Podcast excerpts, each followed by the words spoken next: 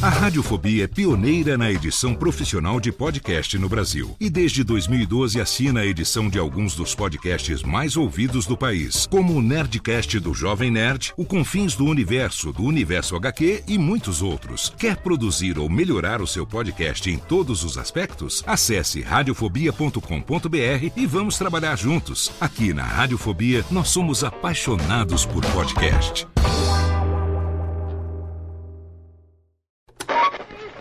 20 horas e 25 Sim, senhoras e senhores, está começando a partir de agora o primeiro Radiofobia. Hoje totalmente fenomenal, um programa especialíssimo apresentando para vocês. Radiofobia, senhoras e senhores!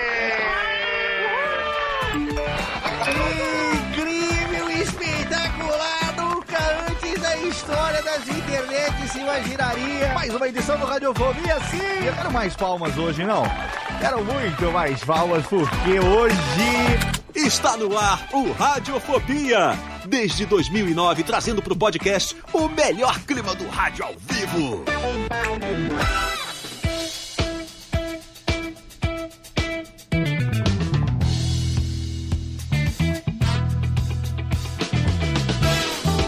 Saudações, ouvinte radiofobético, eu sou Léo Lopes e tá no ar pela Radiofobia Podcast Network, mais uma edição do seu programinha que não deixa o osso, não larga esta bodega, mais uma edição do seu Radiofobia, aliás, exatamente, um programa hoje totalmente fenomenal, porque nós estamos aqui em mais um episódio da nossa nova série Replay, a série onde nós estamos trazendo as pessoas que já passaram por esta casa há mais de 10 anos. Já conversamos com Rosana Herman, já conversamos com meu amigo Gustavo Guanabara e hoje nós trazemos ele que é um irmão, um, um irmão que o podcast me deu uma pessoa querida que esteve com a gente pela primeira vez no Radiofobia número 16 em outubro de 2009, há um pouquinho mais de 12 anos. E quando ele gravou, eu lembro que o meu filho Lucas, que hoje né, completou 20 primaveras no dia de Natal, já não mora mais comigo, já mudou, já mora com a namorada, já está vivendo sua própria vida. Ele gravou aquele programa totalmente é, emocionado com um boneco de Buzz Lightyear em seu colo. E foi a primeira vez que nós conversamos com esta figura, mas a casa tá cheia, então antes de chamar ele aqui, eu vou chamar os nossos nossos integrantes aqui da bodega, começando pela menina diretamente de Santa Maria da Boca do Monte, a menina que fez fez dublagem. A menina que fez, ela não é feia, mas fez dublagem. Jéssica Dalci, essa piada vai ter explicação já já. Hoje é. Assim espero. Essa piada, você conhece a origem dessa Um piada? Não. Tem origem, hein? vai contar daqui a pouco a origem. Tu é fake, dói, hein? Ter. Faz dublagem. Mas é, né, Jé? estou sem palavras. Você está sem palavras porque sua internet É está difícil. picotando no começo de ano, maravilhosamente. né? Esperamos que volte, mas sim, vamos, vamos Tá dar uma o... ventania aqui. Ah, está balançando o poste. Está uma ventania. Vamos ver o que acontece. A Ela tá ventania- mal dublada. tá mal dublado. Virou tempo. Jéssica Dalci foi dublada em Miami hoje para participação Olha, aqui do olha. Ó, Estou criando intrigas aqui, né? Não foi o Guilherme que disse, fui eu que disse. Eu Não. tenho esse azar com alguns dubladores, né? Qual azar? Ah, é. Quando você vai gravar com eles, você perde a voz, é isso? Olha aí, Jéssica, tá com delay lazarento. Tudo. É um nervoso. Até a internet fica nervosa. Ela não tá no Rio Grande do Sul, ela está em Timbuktu, pelo jeito. Vai dar, dar, dar uma trocada de, de, de Wi-Fi. Enquanto isso, temos um menino que sumiu, morreu, mas passa bem. voltar. Diretamente da Santa Cilícia, menino príncipe lindo, Olá Vidani. Quanto tempo? Morando em Santa Milícia, tranquilidade agora. Santa Milícia. tranquilidade, graças a Deus, vivo. Mais vivo do que nunca, de óculos de sol à noite. Muito bem, porque somos desses. Homenagem a Gui Baldi, que é uma pessoa que tem esse hábito também, não é? De é. usar Um óculos. que vem de Guibaldi, Geraldo Magela e grande elenco. Exatamente. Menino Vitor que conseguiu agora no final do ano se livrar do, do, do cadafalso, do calabouço, por muito pouco. Nossa senhora, muita zica, hein? Muita zica ao mesmo tempo. Quem acha que eu, eu dou a zica pras coisas Esse ano me dei zica demais, mas agora tá tudo se ajeitando, graças a Está Deus. tudo se ajeitando. Estamos aqui para essa gravação. Estamos gravando esse programa no comecinho de dezembro, então temos aqui uma galera muito bonitinha acompanhando ao vivo pelo nosso canal do Radiofobia no YouTube, mas o podcast, ele está indo ao ar no feed da Radiofobia Podcast Network no no, no- na segunda metade de janeiro, é o segundo programa de 2022, se tudo correu bem, né? Se, se o planeta está ainda existente, se nós estamos ainda aqui nesse plano, esse programa está indo ao ar no feed no final de janeiro. Até lá o Vitor pode ter sido também já preso, condenado por qualquer coisa, não Olha, sabemos. inclusive recebi uma intimação da Polícia Civil esses dias aqui em casa. hein? Então. Deus não era pra mim. Olha aí, tá vendo? Vai que na publicação desse programa dá sorte, que seja. Ah, é, né? A merecida, né? Ela já, eu tô, eu tô guardando. Assim. Vai guardando essa daí, que essa daí, por falar isso, a minha e sua ambas estão no chat aqui agora, não podemos morder a língua, hein? Verdade. Estamos né? aqui, Verdade. exatamente. E temos aqui diretamente de São Bernardo do Campo o homem que tem uma história emocionante pra contar, envolvendo o nosso convidado de hoje, menino Thiago Fujara, o pai das gêmeas e marido de Aline. Olá, querido. E aí, Léo, tudo bom? Maravilha. Cara, assim como você gravou com teu filho no colo, eu tô gravando com a tropa inteira atrás daquela porta, vendo na TV, comentando aqui no YouTube. Ah, é? a tropinha tá aí. Eles vão invadir. inteira. No intervalo vai ter invasão, vai ter mandação de beijo. Ele é soldado, Thiago. Vai ter tudo isso, uma história muito bonita que o Thiago Fujora tem para compartilhar, é, que envolve o nosso convidado de hoje. E temos ele que está aqui agora, iniciante, porém já é, fazendo, como é que é, carimbando o seu passaporte dos ídolos de pano que ele gostaria de conversar aqui no Radiofobia, o nosso mais novinho menino Júlio Macorde. Olá, queridão. Olá, Léo Lopes. Olá, Guilherme Briggs, meus caros companheiros. É uma honra estar aqui com você, entendeu? E inclusive Obrigado, também atrás da minha porta aqui, a minha filha. Eu vou fazer ela vir aqui para As falar pessoas- com você, falar um oi. As pessoas estão deixando os outros atrás das É, portas. Pois é, então. É pra não atrapalhar, entendeu? É pra não Certo atrapalhar. também. Não, se tratar muito bem, mau costume, entendeu? É, exatamente. Não é, tem pode que pôr num liberar. calabouço de vez em quando. Aquela bolsa. Exatamente. E nós temos então ele aqui diretamente de sua residência lá na capital do estado da Guanabara, um dos dubladores mais requisitados do Brasil, que mudou sua vida ao longo desses 12 anos. Muita coisa aconteceu, muita mudança, né? E a gente vai entender um pouco o que, que aconteceu desde a primeira participação dele lá no Radiofobia 16. 12 anos depois, claro que ele já teve aqui em outros episódios. Tem o nosso querido é, dubla, é, Imitadores Quem Sois Vozes, que é um dos programas mais ouvidos da história do Radiofobia, que a gente gravou com o Rogério Morgado, Ed Gama, engraçadíssimo também, com a participação dele. Mas hoje a gente tem aqui o Radiofobia, o Rádio, até tô emo- emotivado aqui, o Radiofobia Replay com meu irmão Guilherme Briggs. E aí, obrigado, Léo. Obrigado, queridos, também. Todos que estão a- atrás das portas aí, Todo mundo Na que tá sala. preso nas correntes ali, né? enjaulados, Com aquela bola de ferro no, no, é. no, no tornozelo. a pão e água. Um beijo pra vocês também. Guilherme Briggs, que na pandemia cultivou as madeixas, É, sim. está aí com seu cabelão de Sansão, totalmente. Mamãe gostou. Ficou legal, ficou style, ficou A bacana. minha esposa gostou, meus amigos gostaram. Ah, vou deixar crescer. Ficou. Estamos usando uma foto muito estilosa na arte desse episódio aqui também, que é o nosso querido Guilherme agora cabeludo, cercado por vários dos personagens para quem ele empresta sua voz e cria algumas dessas, dessas nuances de voz ao longo da sua, da sua carreira como dublador. Ô Gui, 12 anos de radiofobia que você participou é o tempo da nossa amizade, meu velho. É, é verdade. 12, anos, que a gente começou, meu primeiro contato, eu já te conhecia é, de trabalhar, né, de você trabalhar como dublador. Na verdade, você já conhece essa história que eu não vou entrar em detalhes aqui, porque hoje o foco é fazer o update aí de tudo que mudou na sua vida ao longo desse período, mas quem já ouviu as minhas entrevistas e programas onde perguntam para mim sobre a origem do Radiofobia, essas pessoas já conhecem a história de que foi buscando conhecer mais sobre a sua carreira em 2008 que eu descobri a sua entrevista no Nerdcast número 94 e que Uhum. esse foi o primeiro podcast que eu ouvi na minha vida e que a partir dali. Ah, foi o primeiro? Você não O sabia? primeiro? Caramba, Você eu não lembra dessa lembrava história? disso. O, radio, o, o Nerdcast que você participou, Max Traga Minha Capa, Sim. aquele, aquele Nerdcast, foi o primeiro podcast Olha. que eu ouvi na minha existência. Eu já Que tinha legal, o meu DRT de locutor, né? Já tinha, Sim, sim. já Ah, tinha feito curso lembrando, de rádio. Eu trabalhava Uhum. na multinacional japonesa do ramo, automo, ramo automotivo e Aham. estava infeliz. Tem poucas, né? Hã? Tem poucas, né? Não Tem dá pra saber. poucas, exatamente. É, mas enfim, né? Pra não fazer jabá.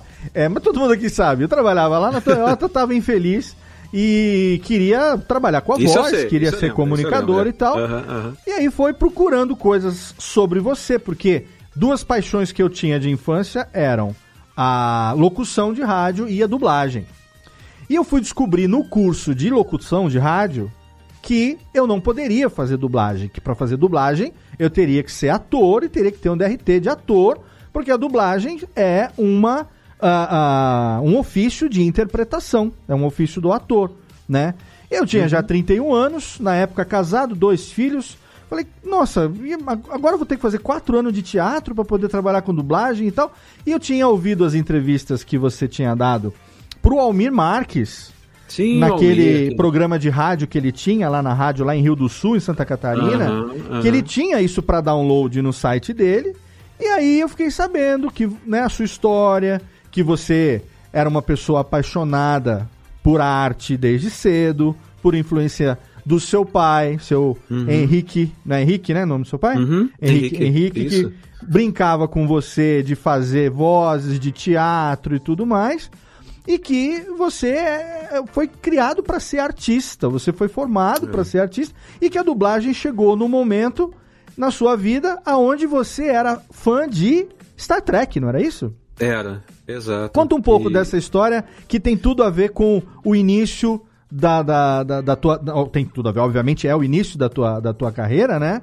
E que Uhum. foi é, um dos pontos altos daquele nosso programa do Radiofobia Sim. 16, porque você contou como que isso aconteceu na sua vida. Parece que teve um evento que você estava na fila do evento com um amigo seu, não era um evento de Star Trek, alguma coisa assim? Não, era a Cristina Nastase, que é uma amiga minha até hoje, né? Aham. Que, que é jornalista, trabalhava na Agence France Presse, de, de, de notícia, né? Que, que, que recebe notícia, agora traduz a notícia. E ela escreveu uma carta reclamando da dublagem do Star Trek 4, é, aquele das baleias. Certo. E aí o dono do estúdio de dublagem viu.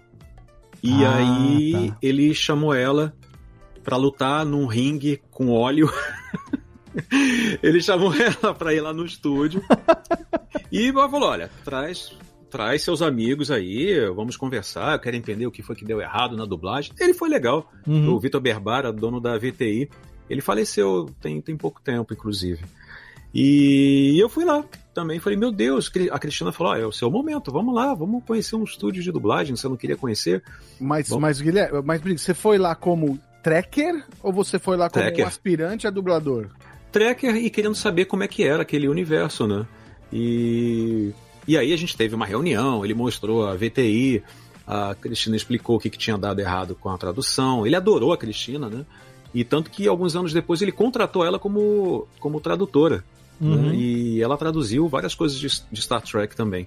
E eu, no final da reunião, eu perguntei pra ele: olha, eu queria ser é, dublador, o que, que eu posso fazer? E ele me explicou, aí eu corri atrás e eu consegui é, ser ator com registro provisório, depois definitivo, e foi justamente na VTI, a empresa que a gente reclamou da, da dublagem.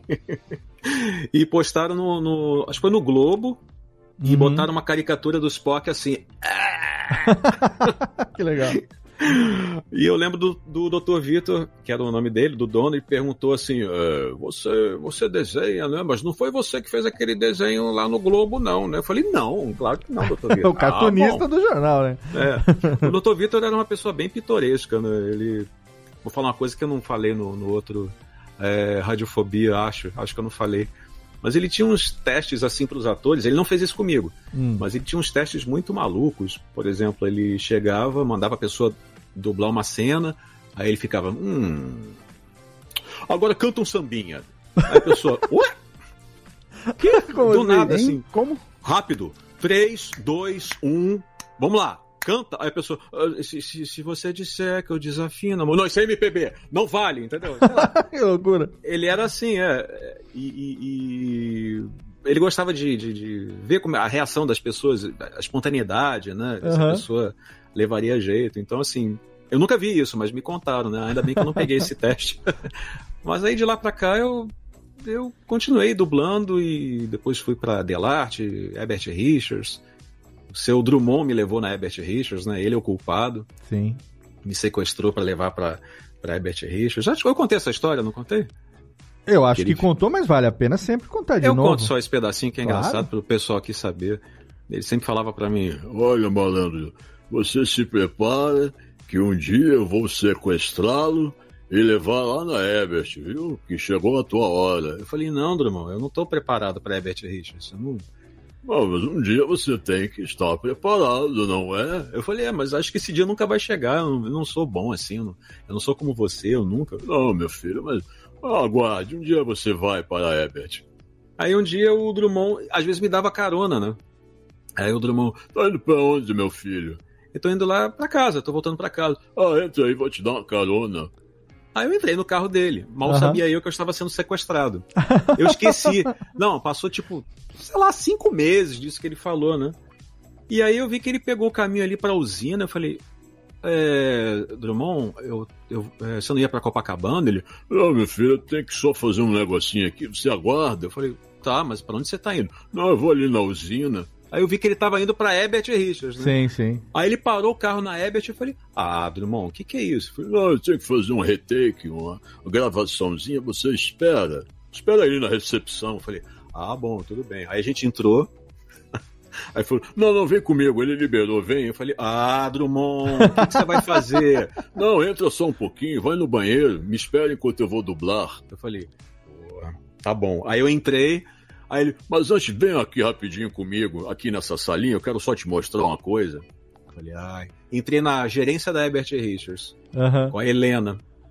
Aí o Drummond, né, me enganou direitinho. Falou, olha só, isso aqui é o Guilherme Briggs, meu pupilo. eu falei, pô, Drummond, caramba, sério mesmo? Eu "Ah, eu não tenho dublagem porra nenhuma. eu vim aqui só pra te trazer. Eu tenho todo o tempo do mundo. Então, ó, fala aí com a Helena. Helena, eu sou o Guilherme Briggs. Aí a Helena, Ah, tá bom, Drummond. Deixa eu falar com ele aqui. Olha só. Responsabilidade, hein, garoto? Responsabilidade. Qual é o seu nome? Guilherme Briggs. Quê? Briggs? Nossa, hein, com esse nome. Meu Deus do céu. Tá bom, vamos ver, né? Se tiver alguma coisa aí, a gente chama, sei o quê. E foi. Olha aí. E deu alguns meses, eu comecei a trabalhar. A Helena me chamou. Se a Helena estiver escutando isso, ela vai ficar bem chateada. Ela vai dizer Eu não tenho essa voz, menino. Com E ela é uma quantos boa. anos foi isso, Briggs? Ah, meu filho, isso foi em mil e... não vem ao caso. mil, mil, e- 1993. Foi em 93. Um ano... Ah, já tô na voz do Drummond. Vai fazer. O ano seguinte eu fiz o Fricazoide, né? Vai fazer só 30 anos, cara. 30 anos. É, fez 30 Até anos. QI, né? Já fez 30 anos. Não, vai fazer. Não, vai fazer. 28. Nós estamos em no- é, no Não. 2021, 23. No, É. não Foi 93, você falou? Não, na Herbert Richards, mas eu comecei a dublar em Ah, 91. tá, tá. Não, tá. mas essa história específica da, da Herbert Richards foi. Você tinha quantos anos? Foi em 93 isso aí? 23. 23. Aí no ano seguinte, a Helena falou: Olha, tem um desenho louco aí que chegou. É do Spielberg. Tá? Vou te botar. eu falei, ah, qual o desenho? Ai, o garoto quer saber tudo. Você quer? Aí mostrei, ela mostrou pra mim assim. É o tal de Freakazoid, Freakazoid. Eu falei, ah, que legal, que bacana, um super-herói assim. ah, não sei, meu filho. Vai fazer o teste, tá? Vamos ver. Boa sorte pra você. Aí eu passei no teste. Eu nem acreditei. Aí eu falei com o Drummond, ó, Drummond, passei num teste no Freakazoid. Ah, tá vendo, meu filho? É isso aí.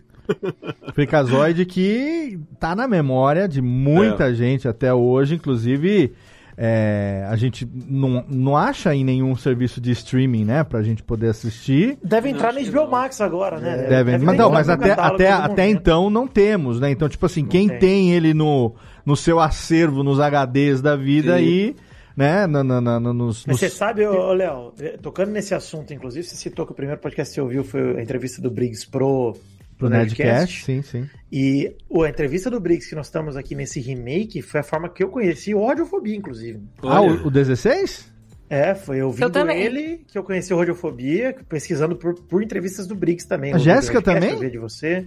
Também. O primeiro Radiofobia que vocês dois ouviram foi o, o É. 16? Ah, é? Por isso Então, que na verdade, é- a gente te conhece por causa do Briggs, olha só. É isso, nem eu sabia. Olha o ciclo como se fecha, tá vendo? É. só? Tá vendo? Tudo culpa do Briggs. Tudo culpa do errado, Briggs. a culpa é dele. Exato, ainda bem, ainda bem que tá dando certo há quase 13 anos. Que louco, né? Por Agora eu enquanto, pensando né? nisso, eu, aqui, eu tô aqui participando, eu sou integrante. Olha só. É mesmo, né? Não, e você já parou pra pensar que já vai fazer agora, agora esse ano, agora 2022, vai fazer 10 anos que eu edito exatamente o O, Nerdcast. o Nerdcast. Que é. foi o primeiro podcast que eu ouvi na vida e que acabaria depois, mal sabia eu que o que nasceu depois do Radiofobia como uma forma de resgatar uma brincadeira de infância com meu melhor amigo, né, o Queça, que é padrinho do Lorenzo hoje, e, e que a gente brincava com o rádio que tá aqui atrás de mim, aqui na estante de gravação, de imitação de Jô Soares, de Chico Anísio na infância e tal, de Djalma Jorge, não sei o quê, acabaria depois se transformando no meu trabalho, numa empresa. A primeira empresa, na época, quando foi na Radiofobia, quando nasceu em 2012, que se especializou em edição de podcast, até então não existia, né? Existiam empresas que editavam podcast, mas assim, especializado em podcast, que pegou a linguagem, por exemplo, do Nerdcast e transformou no padrão de edição e tal, não. Então, quer dizer, você é culpado por um monte de coisa, cara. que tá acontecendo na vida, na minha e de outras pessoas também. Olha, olha, olha só o peso barra, né, a- ao Não, mas mérito o- que você não tem nesse, nessa, nessa brincadeira, bicho. Não, mas o culpado é o Drummond, então. É, tudo bem, o Drummond, que agora, infelizmente, a gente, a gente pode dizer de saudosa memória, né? É. A gente, infelizmente, tem que dizer isso, que a gente perdeu, né, aqui nessa nossa, nesse plano, a, a, a, a companhia, né, de grandes nomes da dublagem, incluindo É. Orlando Drummond, Mário Monjardim, É. para nominar os dois, entre outros tantos, que nós vamos falar um pouquinho melhor sobre, sobre essas, essas perdas e transformações que aconteceram ao longo desses anos. Mas assim, eu aconselho quem está chegando agora, quem né, tá conhecendo isso daqui agora, 12 anos depois, vou deixar obviamente link no post para você, Radiofobia 16. Foi, foi em outubro de 2009 que nós batemos um papo. Na época, como eu disse, o meu filho mais velho, o Lucas, tinha 7 anos. Ele gravou com o boneco do Buzz no colo. Ele fez perguntas pro, pro, pro Guilherme também e tal. É, e era uma época onde você tava lá na Delarte, tava bem, bem ativo, digamos, já é, na Delarte dublando e também dirigindo, né? A Uhum. gente vivia um momento ali bastante. é, Bom, não vou dizer que tinha é um movimento bastante é, rico para dublagem, porque sempre foi de uma certa maneira, né?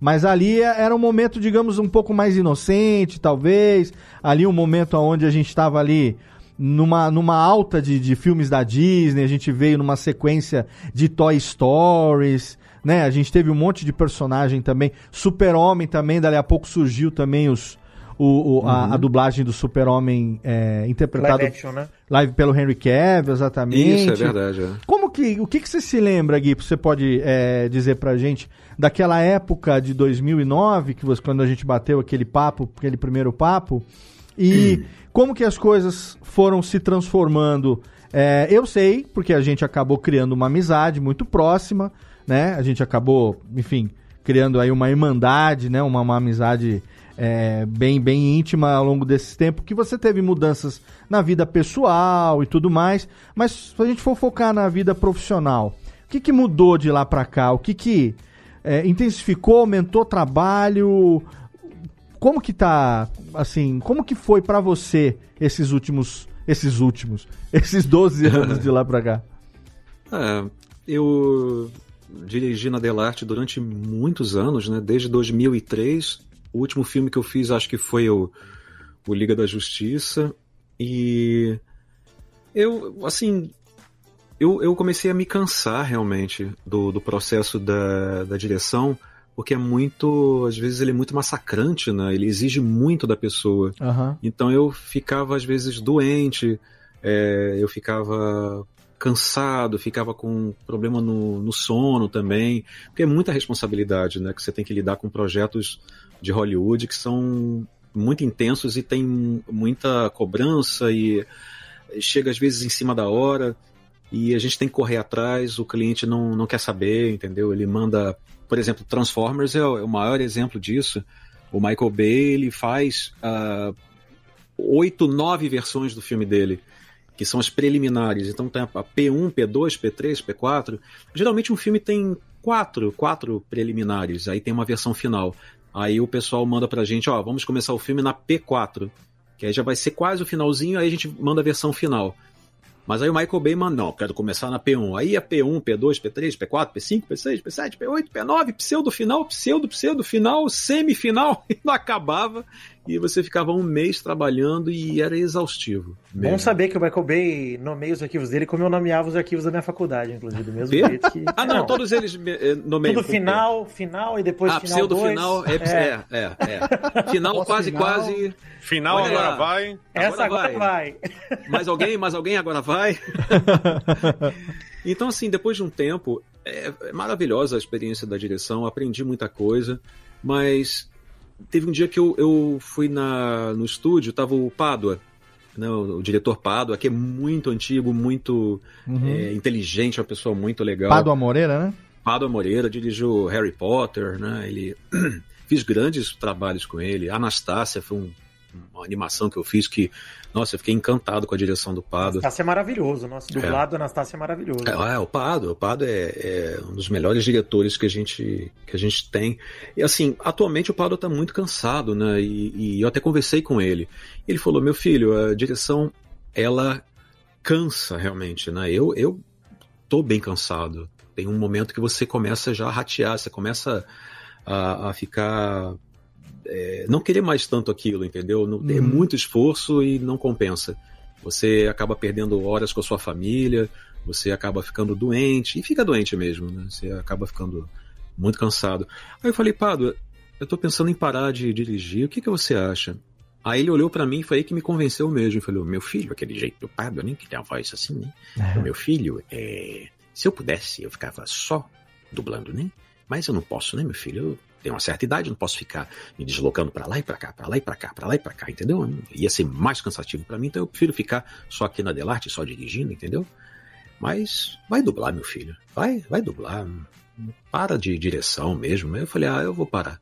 Aí falei com o Sérgio, né, que é o dono da Delarte, ele entendeu perfeitamente. Ficou triste, assim, mas ele entendeu. Eu falei, ah, não, vai, tudo bem. E foi uma decisão muito boa, porque eu comecei a dublar, comecei a ver que meus fins de semana eh, já estavam mais cheios, né, eu estava mais livre, eu comecei a desenhar mais, eu comecei a fazer meus teatrinhos de bonecos, eu comecei a Aham. ler mais meus livros. Eu tenho uma biblioteca imensa aqui em casa, eu não estava conseguindo ler meus livros, meus quadrinhos, meus mangás, e eu comecei a ficar mais feliz. E comecei a não sentir culpa, entendeu? Puxa, caramba, caramba, eu não devia ter parado de, de dirigir, não vai me dar estabilidade. Não, me deu estabilidade, muita estabilidade financeira mesmo, e consegui comprar o apartamento, eu fiquei muito feliz, né? Sim. E, e é- é essa, a, a minha fase atual é essa, só dublando. Não traduzo mais também, porque é uma. é Ah, uma você parou coisa- de traduzir também? é muito puxado também, é muito, muito complicado. Hum, minha relação com a, por exemplo, com a Disney é maravilhosa. Então a Disney sempre fala, ah, o pessoal da Disney, quer voltar a dirigir? Quer voltar a traduzir? Quer, quer dirigir esse projeto? Quer traduzir esse projeto? Eles me oferecem, eles são muito meigos comigo, né? E eu sempre agradeço, obrigado. Eu tô bem. Deixa eu continuar de, dublando só, eu tô, tô tranquilo. Mas assim, eu sempre. Mas é bonito de ouvir isso, Briggs, porque é. É. legal ver o legado que o seu trabalho deixa, né? A hora que você É. vê que uma empresa como a Disney, ela te procura, é, É aquele reconhecimento do. Eles sabem do carinho que você tem com o produto Sim, deles, então. é. Eles falam, pô, vamos ter carinho por quem tem carinho com a gente. Né? Pessoal da Warner selo, também. O pessoal da Warner também, a, a Márcia Sandy, né? Que é um, um amor de pessoa. A Márcia, que é da parte de cinema, ela falou, ô Gui, não quer voltar a dirigir, não? Ó, vai um filmezinho, ó, vai vir um filme de super-herói da DC. Pega umzinho. Eu falei, não. Ah, Aqui, no, Gui, aqui no sul a gente diz assim, ó, a tenteada é livre, né? Tem gente que não sabe. Tem gente que não sabe, mas, por exemplo, você traduziu. um gato, um gato, um gato ali. um gato atrás da Jéssica. É eu- se vocês perceberam, eu estou no outro. Está, agora foi para a sala. Foi, foi para É. outro ambiente. Aí aqui os gatos vão invadir. deixa o gato. Faz a pergunta, gato. Gato, faz a perguntinha daqui a pouco. O Guilherme traduziu muita coisa conhecida, inclusive na, na, na, no na na televisão e no cinema, né? Participou de muita coisa. Inclusive, a gente comentou também lá no Radiofobia 16 sobre a tradução de Friends, que teve passagens muito, muito é. legais, né? Aquela, aquela passagem do macaco da boneca, pra mim, é impagável, né? Sim, do Jorge Curioso. Do Jorge né? Curioso, exatamente. Que. É, como é que foi aqui? Deixa eu ver se eu lembro. Teve, a É, teve o, ma- o- macaco, ele foi. Marcel, é, do, do Ross, ele tava na fase de, de, de querer cruzar com tudo, né? Então Aí tinha uma ficava- boneca que era uma Barbie, alguma coisa assim, uma boneca de uma das meninas. Nem era Barbie É, necessariamente, não, no original né? era, o- era o George, o George, que é o George Curioso. George Curioso. Aí ela, ela fala, o Marcel pega o George Curioso, cruza com ele. Aí a, a- Rachel fala, ah, meu George não é mais curioso. Ah, é, mas é, exato. Mas a- aí essa Aí piada não ia botou- funcionar muito bem, né? não, como não aparece, aí a gente botou a minha Barbie, não é mais mocinha. Exato, olha aí, tá vendo? Não é mais donzela, não é mais É mocinha. mais coisa assim. adaptação, eu lembro dessa É, história adaptação. muito legal. E outra coisa também que o Guilherme teve participação fundamental na história da cultura pop em português localizado para brasileiro é em nomes famosos de personagens de Star Wars. Ah, Porque participou ali de uma, de uma, de uma, de uma conversa dizendo, gente, acho que Mestre É. Cifodias não vai ser muito legal em português. Não, é legal uh, que ele falava. not? Ele Aí botar eu- uma tradução, né? Funk, como é que é? Funk. funk Não, não, e o cliente, não, a Lucasfilm, a Lucasfilm, well, why not? Why not? Master Cypher Dias. Aí eu falei, é, Pado, ele, é, oi, é, Pado, vamos mandar um, um explicando para eles. É, e eles começaram a mandar uma planilha de Excel que é Cursed Names, né? Coisas que poderiam ficar muito pesadas, né? Aí eu falei, é, Master Fuck Himself, né? Se, Cifodias. Aí eles responderam, depois do, do cu, do Cifodias, do Bola Roupal, do... O Panaca também virou Panace, Não, né? bola roupal, bo- bola roupal eu deixei. Eu deixei bola roupal no Clone Wars. Muito Bola obrigado, isso é um presente pra gente. Esse eu deixei, inclusive o Drummond tava du- dublando comigo. Aí ele, ô meu filho, é, é bola roupal meu. Eu falei, "É, mas isso é um mestre Jedi? Eu falei, é, eu ficaria longe dele. O Conde Doku, que virou Conde Conde. Dukan, né? Em, É. em português. E Não, também. e pior que, ô Léo, quando eu, eu, eu traduzi o episódio 1, 2, 3, o 4, 5, 6 e o 7. Ah. É, Você traduziu eu- todos eles. Pra, pra redublagem. Pra né, redublagem, sim, sim. Aí quando e pra dublagem, episódio 1, 2 e 3. Quando eu vi o episódio 2, Ataque dos Clones, quando eu vi o, o Ian McGregor falar Master Cypher Diaz, eu falei, ah, não, não, não, não, não, não, acredito. Não, aí eu voltei o VHS, né, que era VHS, Master Cypher Diaz. Eu falei, putz, Guilherme, pô, você me... Tem um brasileiro lá, filho da mãe.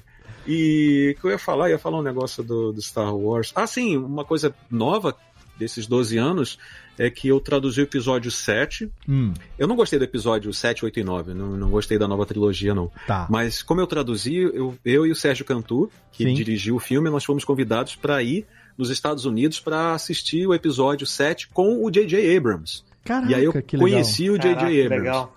Que legal, Gui. Não sabia dessa, não. Ah, isso é novidade. Aí eu fiquei com o Sérgio assim, pô, vou perguntar pra ele se vai rolar o Mestre Cypher Dias. Ele, Gui, pelo amor de Deus, fica quieto. Master Cypher Dias. e o J.J. Abrams é um cara super simples, né? Ele é baixinho, pequenininho, parece uma formiga atômica, fala super rápido. Né? E pediu desculpas pelo filme. Não, que, que o filme tá assim aqui, trata com os efeitos especiais ainda não estão finalizados, mas eu espero que vocês gostem. O roteiro ainda tô ah, trabalhando, vou mexer alguma coisa, aqui, trará. Aí eu olhei pro Sérgio, hum, acho que vamos ter problemas, hein?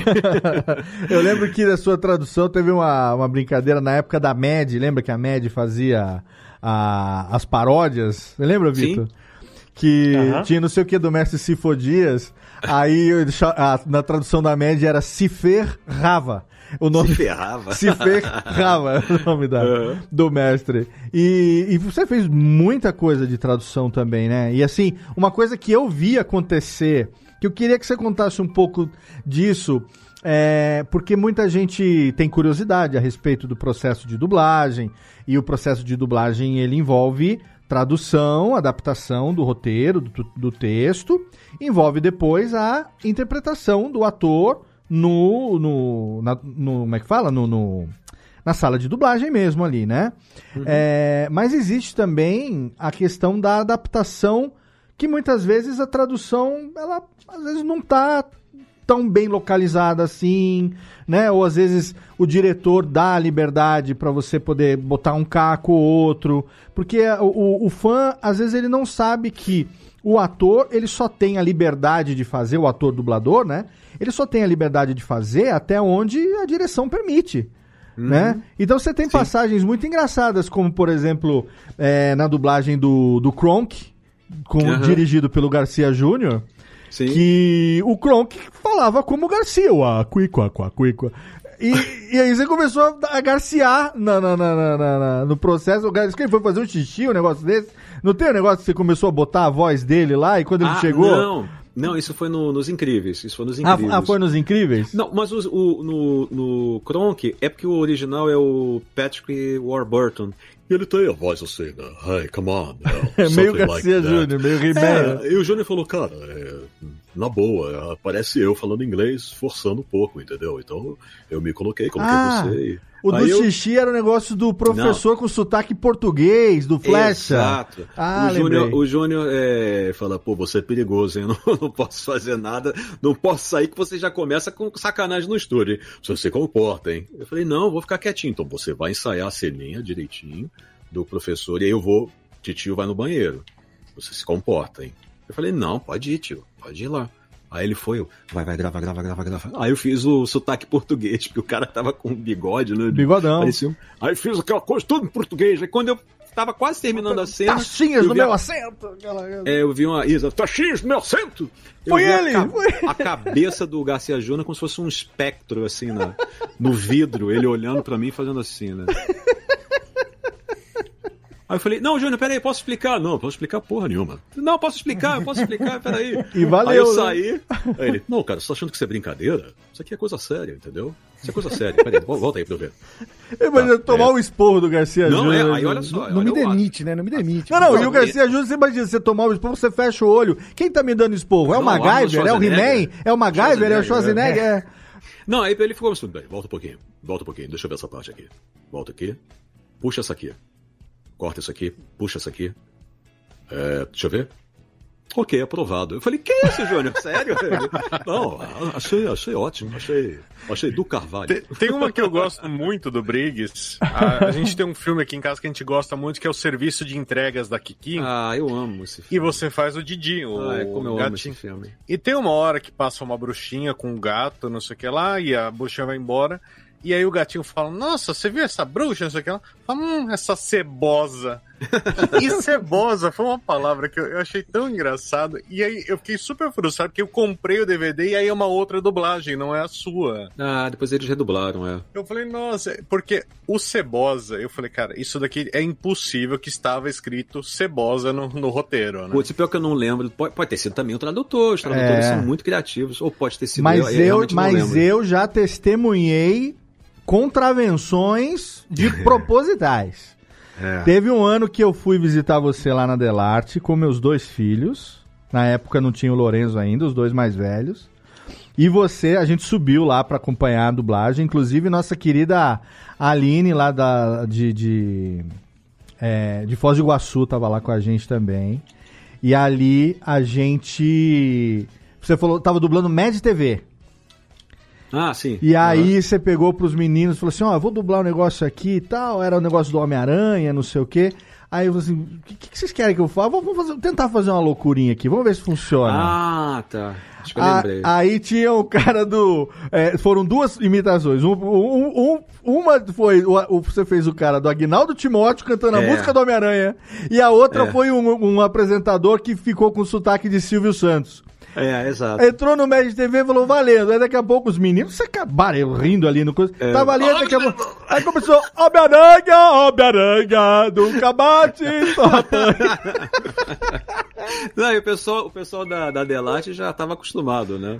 Já Então, via- a- a- essas, essas coisas, por exemplo, você é famoso por fazer isso. O Alexandre Moreno faz muito Aham. também. O Mauro né? Tem Ramos. o Mauro Ramos. Tem, tem uma passagem do filme, num dos filmes dos Transformers, que eu acho Ah, impagável, é.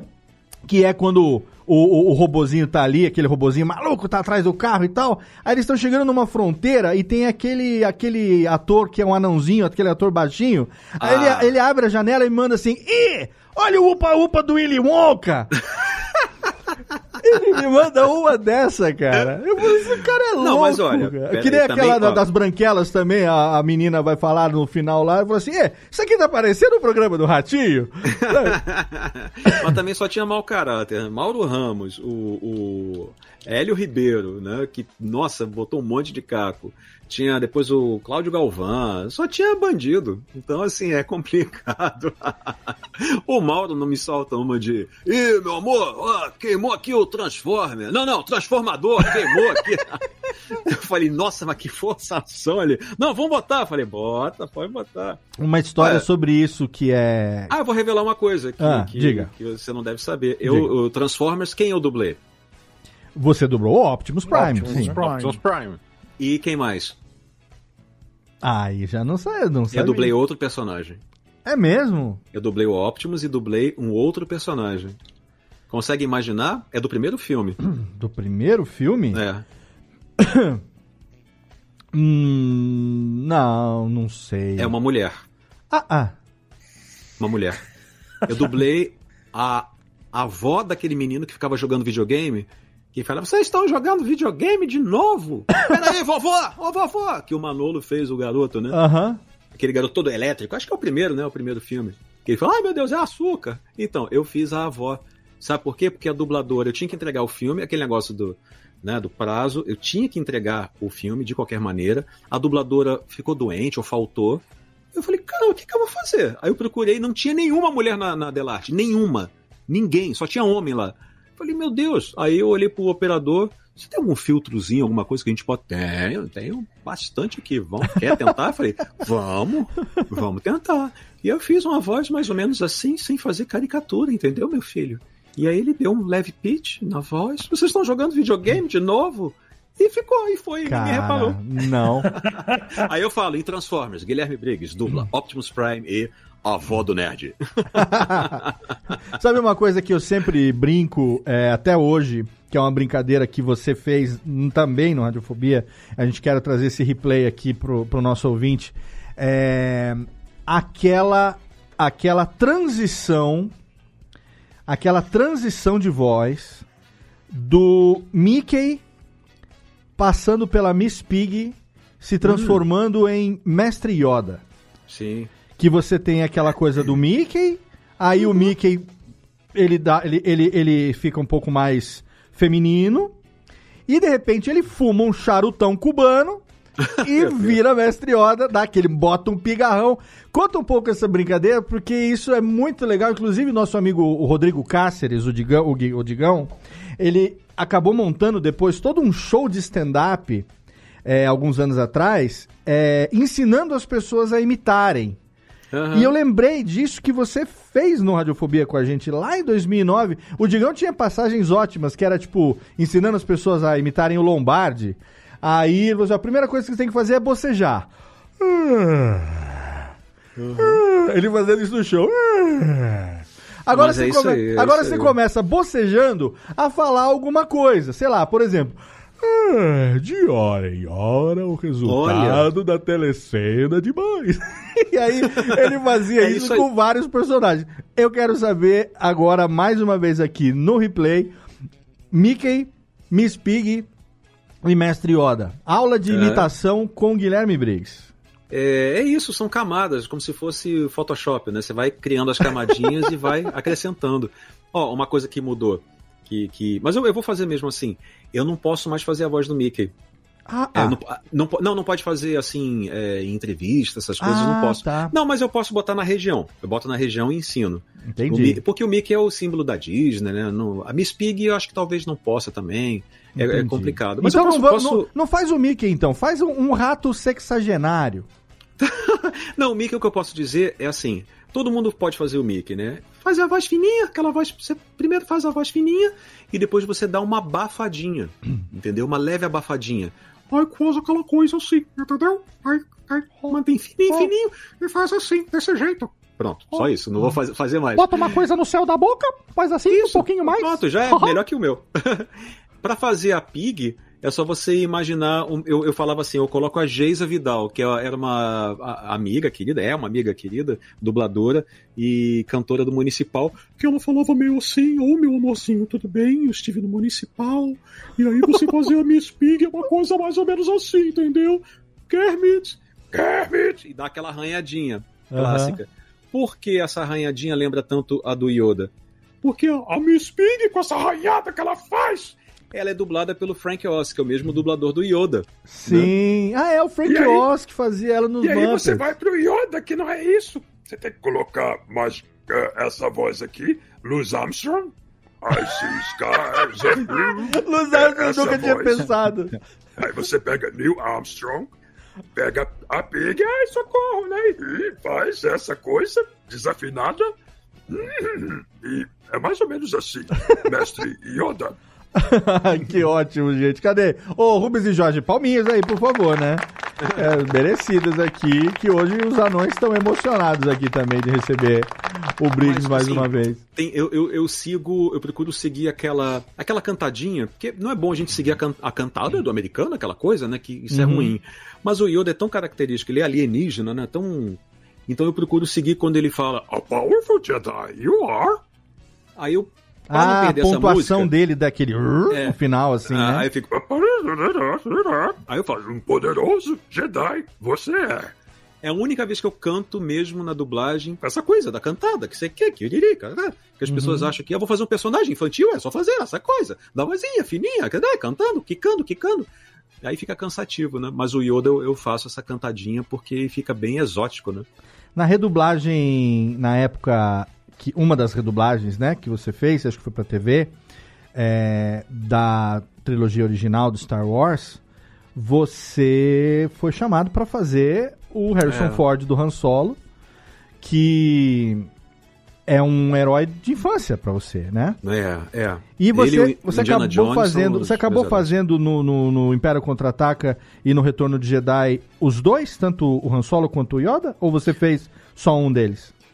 Eu fiz o- os dois. É, em 2015, na redublagem, eu pela primeira vez eu dublei o Yoda nos filmes. Uhum. Porque o dublador dele, o. o oh meu Deus, eu esqueci o nome dele. Tão querido. Rodney. O Rodney Gomes tinha falecido. E aí a gente fez teste para Clone Wars e ninguém tava passando no teste, tava complicado. Aí eu falei, ah, eu vou me colocar no teste então. Aí eu me coloquei e acabei passando para fazer o Yoda Uhum. no Clone Wars, na animação. Sim. Aí quando chegou o filme, a, a Disney pediu teste para ver se eu con- conseguiria fazer o, o Yoda do Frank Oz, né? O Yoda dos filmes. Aí eu acabei sendo aprovado. E para fazer o Han Solo mais velho, eu que eu fiquei muito assim inseguro, achei que não ia. Eu lembro que você falou que você achava que não ia dar conta, que não ia, É. não ia dar conta não, que não ia ser é, escolhido, não, não passar no teste. É, e eu também não queria. Eu até Pela falei, ma- não me bota não, não me Uhum. coloca no Han Solo velho, vai ficar... Bota uma pessoa Talvez mais... não seja verossímil, né? Pela É, idade e tal. é. Mas, eu, vi- mas eu vi hoje, tá bem bom, viu? É, tá. Bom. Hum. Mas aí eu fiz teste, várias pessoas fizeram teste, não passaram. Aí eu fiz teste e passei. A Disney gostou, gosta de mim. É... Que bom, né? A Disney também. Não, é, mas assim, eu, não. Sendo sincero, eu, eu não me colocaria no Harrison Ford, velho. Eu colocaria outro ator mais maduro. Não, não, não me colocaria. Como é que é Mas- o nome do seu colega que fez ele no Indiana Jones Ah, o e a Júlio Caveira de César. Cristal? Júlio Cé- na Caveira de Cristal? É, o Era o Julião. Júlio, né? O Julião, ele, ele. A gente teve que redublar o Indiana Jones, né? Uhum. E aí eu redublei todo o Indiana. Menos esse do, do Caveira de Cristal. Sim. E. Eu até encontrei com ele na, na, na- na recepção do estúdio, foi na Delarte. Aí eu falei, ô Júlio, você não vai fazer o Indiana Jones? Eu tô indo fazer teste, porque o Júlio pediu cachê. É, Eu lembro que você comentou isso, é. É, aí eu falei, ô Júlio, ninguém recebe cachê pra, pra redublagem de filme pra DVD, pra. Ele, não, não, vai lá, ele tinha um jeitão assim, meio assim, não, vai lá, brigão, vai lá, vai lá, pode fazer, fa- pô, tô velho, tô cansado, pô, vai lá, pedir um cachezinho aí, acho que não vai rolar não. Eu Falei, ah, você pediu, ele pediu um cachê muito alto. Eu falei, ah, acho que a Disney não vai aceitar, é muito alto. Ele, Não, pô, não, acho que, pô, pô, joguei meu verde lá, vamos ver. Aí, Justo, aí eu fiz- justo, justo. É, aí fiz teste, eu falei, Júlio, eu passei, não, querido, tá pô, em boas mãos. Ele sempre foi muito carinhoso comigo. Ele falou, não, tá em boas mãos, pô, Indiana, pô, você é fã, eu sempre soube que você é fã do Indiana. Faz lá com carinho, meu, meu querido. Aí, mais um tempo ele faleceu. Ele realmente ele não tava, ele não tava bem. Ele, Uhum. ele morreu com, com uma complicação no estômago que ele teve, tadinho. E aí desde então eu tenho feito Harrison Ford, fiz até ele no aquele filme com, os cach com o cachorro, que ele velhinho também. Eu falei, ai meu Deus, vou fazer ele velhinho de novo, será que vai dar? Mas sabe que eu gostei, gostei tanto desse filme, porque ele é a minha cara, esse filme, né? Porque a amizade dele com o cachorro, eu achei tão, tão fofinho esse filme. Que legal. Ó, a gente tem aqui algumas perguntas. Quero aqui agradecer a Deandros, a Deandros Esdras aqui, mandou superchat, Guilherme Aí sim. Briggs, versão Superman renascido, olha aqui, mandando um beijo pro Briggs. Também o Diego Shell, ó, Fricazoide foi meu primeiro contato com o Briggs.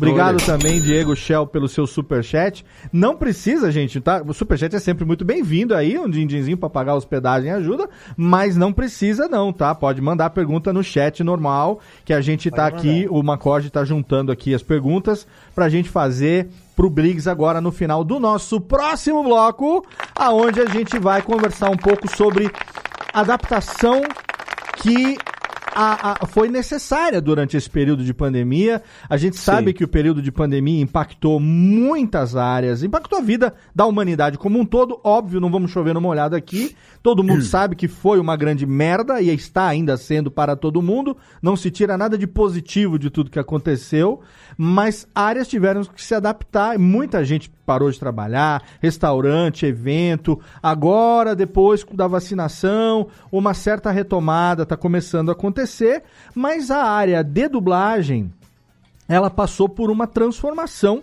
Inclusive, a gente esteve aqui com a Pamela, né? A, Pam- a nossa querida Pampam teve aqui recentemente ótimo. gravando com a gente, que também é uma fofa, que é que ela que tá fazendo agora no Muppet Babies a Pig, né? Ela que tá, herdou ali o papel da Pig no Muppet Babies, a Pampam teve aqui com a gente. E quando a gente gravou, ela tinha acabado de sair de uma sessão de gravação, de dublagem, que ela tava também fazendo num. e num- num- numa, numa. Como é que chama? Num- num- numa cabine que ela montou na, Cabine. na Uhum. casa dela e tudo mais. Então, é uma, uma área que precisou se adaptar e essa adaptação trouxe mudanças e a gente vai saber do Gui o quanto que essas mudanças vão ser. é, é, de- tendem a ser definitivas, porque a partir de agora, se, se é possível fazer dessa maneira, por que voltar 100% da maneira antiga, sendo que já se provou que é possível fazer Sim. trabalhos tão bons quanto? Vamos conversar sobre isso no nosso bloco derradeiro e cada integrante aqui, Gui, você talvez não saiba, mas cada um dos nossos participantes, o Vitor, o Júlio, a Jéssica e o Thiago, eles têm uma, uma história, uma passagem que envolve você. E eles vão falar sobre isso e puxar também as participações deles e dos nossos ouvintes no nosso bloco, que é o derradeiro que a gente vem já já. Então segura aí você que está ouvindo a gente ao vivo pelo YouTube. A gente vai fazer um pipizinho e já já a gente volta nessa edição totalmente fenomenal. Radiofobia Replay hoje com Guilherme Briggs. Não saia daí, já já tem mais.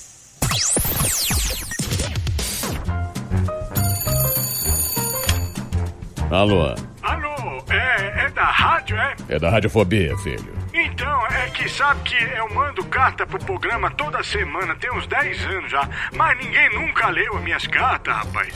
Carta, lindo, sério? Em pleno século XXI? E você ouve onde? No gramofone? Mas não tem nenhuma carta por aí, não, é? Ah, eu queria tanto ouvir o meu nome no programa. Tá, e qual é a sua graça? É Ostrogésilo. Ostrogésilo.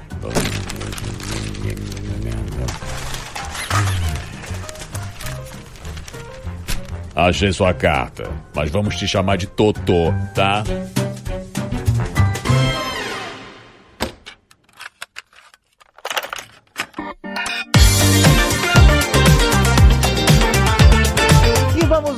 Rapidamente para nossa sessão aqui de cartinhas do Totô, os nossos recadinhos do segundo episódio do Radiofobia de 2022, um programa mais do que especial. Você tá curtindo aí o retorno de Guilherme Briggs ao Radiofobia, ele que, como você também ouviu aí no nosso primeiro bloco, foi um dos responsáveis até por alguns dos nossos integrantes, como o Vitor e a Jéssica, conhecerem o Radiofobia. Radiofobia Guilherme Briggs têm uma história muito próxima, então fique aí porque a segunda parte tá ainda melhor. Eu quero aqui rapidamente então agradecer, é claro, o nosso parceiro de hospedagem HostGator. Estamos aí às vésperas de completar 12 anos de uma parceria sólida, um dos melhores serviços de hospedagem do mundo é a casa de todos os sites da Radiofobia, Radiofobia Podcast Multimídia, Radiofobia Podcast Network, curso de podcast.com.br. Todos os meus sites estão desde 2010 hospedados em HostGator, que tem para você, nosso querido ouvinte, promoções especiais até 60% de desconto em planos de hospedagem de servidor dedicado, VPS, compartilhado, tem para todos os tamanhos de projeto, tem para todas as necessidades. E ó, você não precisa ser nenhum gênio da programação não, não precisa entender de PHP, de CSS, de HTML, HTML5, nada disso. A ferramenta de publicação de sites da HostGator é muito prática e você depois de contratar o seu plano de hospedagem, rapidamente consegue construir e colocar o seu site no ar. Então, para você poder garantir o desconto especial aqui para os ouvintes do Radiofobia, é muito fácil. É só você entrar lá no nosso site, radiofobia.com.br barra podcast, vai lá no rodapé, tem um banner escrito hospedado por HostGator. Ou então, na postagem de qualquer episódio, você vai encontrar ali um super banner com o Snap, que é o jacarezinho, o mascote da HostGator. E ali você vai clicar, vai ser direcionado para nossa página dedicada e vai garantir até 60% de desconto na contratação do seu plano de hospedagem em HostGator. E você que ouve o Radiofobia já sabe, nós temos muitos podcasts na Radiofobia Podcast Network. Temos aí alguns que voltaram, como Mim Falei, o podcast do nosso amigo Rudy Landucci e companhia, já está de volta no ar em 2022. Já tem episódios novos do Mim Falei no feed, assim como também o nosso querido Radiofobia, o podcast para quem gosta de cerveja, em parceria com a cervejaria Juan Meus queridos John e Calote. Tem também o Mundo do Charuto, podcast apresentado por mim com o mestre César Adames, ele que sabe tudo das bebidas, dos destilados e, é claro, dos charutos. E estamos já preparando os próximos episódios. Então, se você tem idade, é claro, e se você gosta, é só você entrar lá para ouvir. Já temos duas temporadas no ar. A primeira temporada sobre todos os conceitos básicos, tudo que você precisa saber para começar nesse mundo, e uma segunda temporada que foi totalmente dedicada a harmonizações.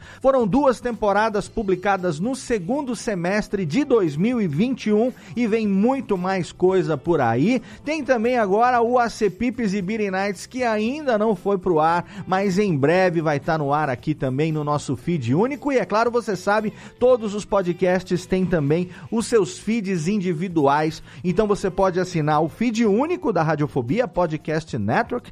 Lá você vai ser informado toda vez que um novo episódio estiver no ar e a gente está se aproximando dos mil episódios. A gente está chegando pertinho de ter mil episódios publicados no feed único da Radiofobia Podcast Network. Mas se você prefere ouvir cada um separadamente também, Cada podcast tem o seu feed individual. O Voz Off com Antônio Viviane e Nicola Lauleta. Também o Radiofobia Classics, que logo logo tem episódio novo no ar. E também o Alotênica, que está se aproximando do seu último episódio, o episódio número 99. Mas daqui a pouquinho vai ter novidade por aí. Então, mesmo quando o último episódio do Alotênica for ao ar, não se desinscreve ali do feed, não, porque vem coisa nova a partir de fevereiro para você. 2022 promete e a gente vai ter muita coisa nova, muito podcast quase diariamente para você aqui na Radiofobia Podcast Network.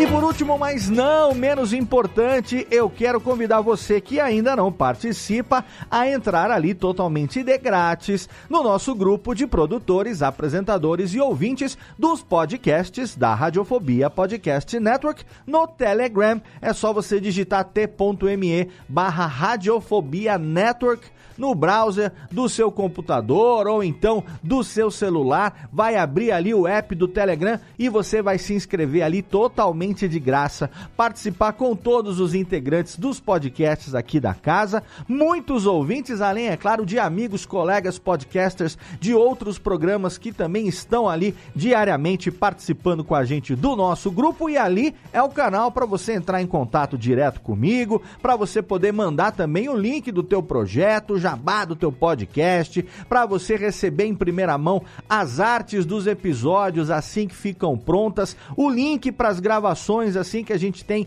gravação agendada para você poder acompanhar ao vivo pelo YouTube e participar também com a sua pergunta através do nosso chat. É um grupinho marotinho, onde a gente fica ali trocando memes também no dia a dia e trocando muita figurinha, não só sobre podcast, a gente conversa de tudo um pouco ali no nosso grupo. Então não perca tempo, entre agora no grupo de produtores, ouvintes e apresentadores dos nossos podcasts no Telegram.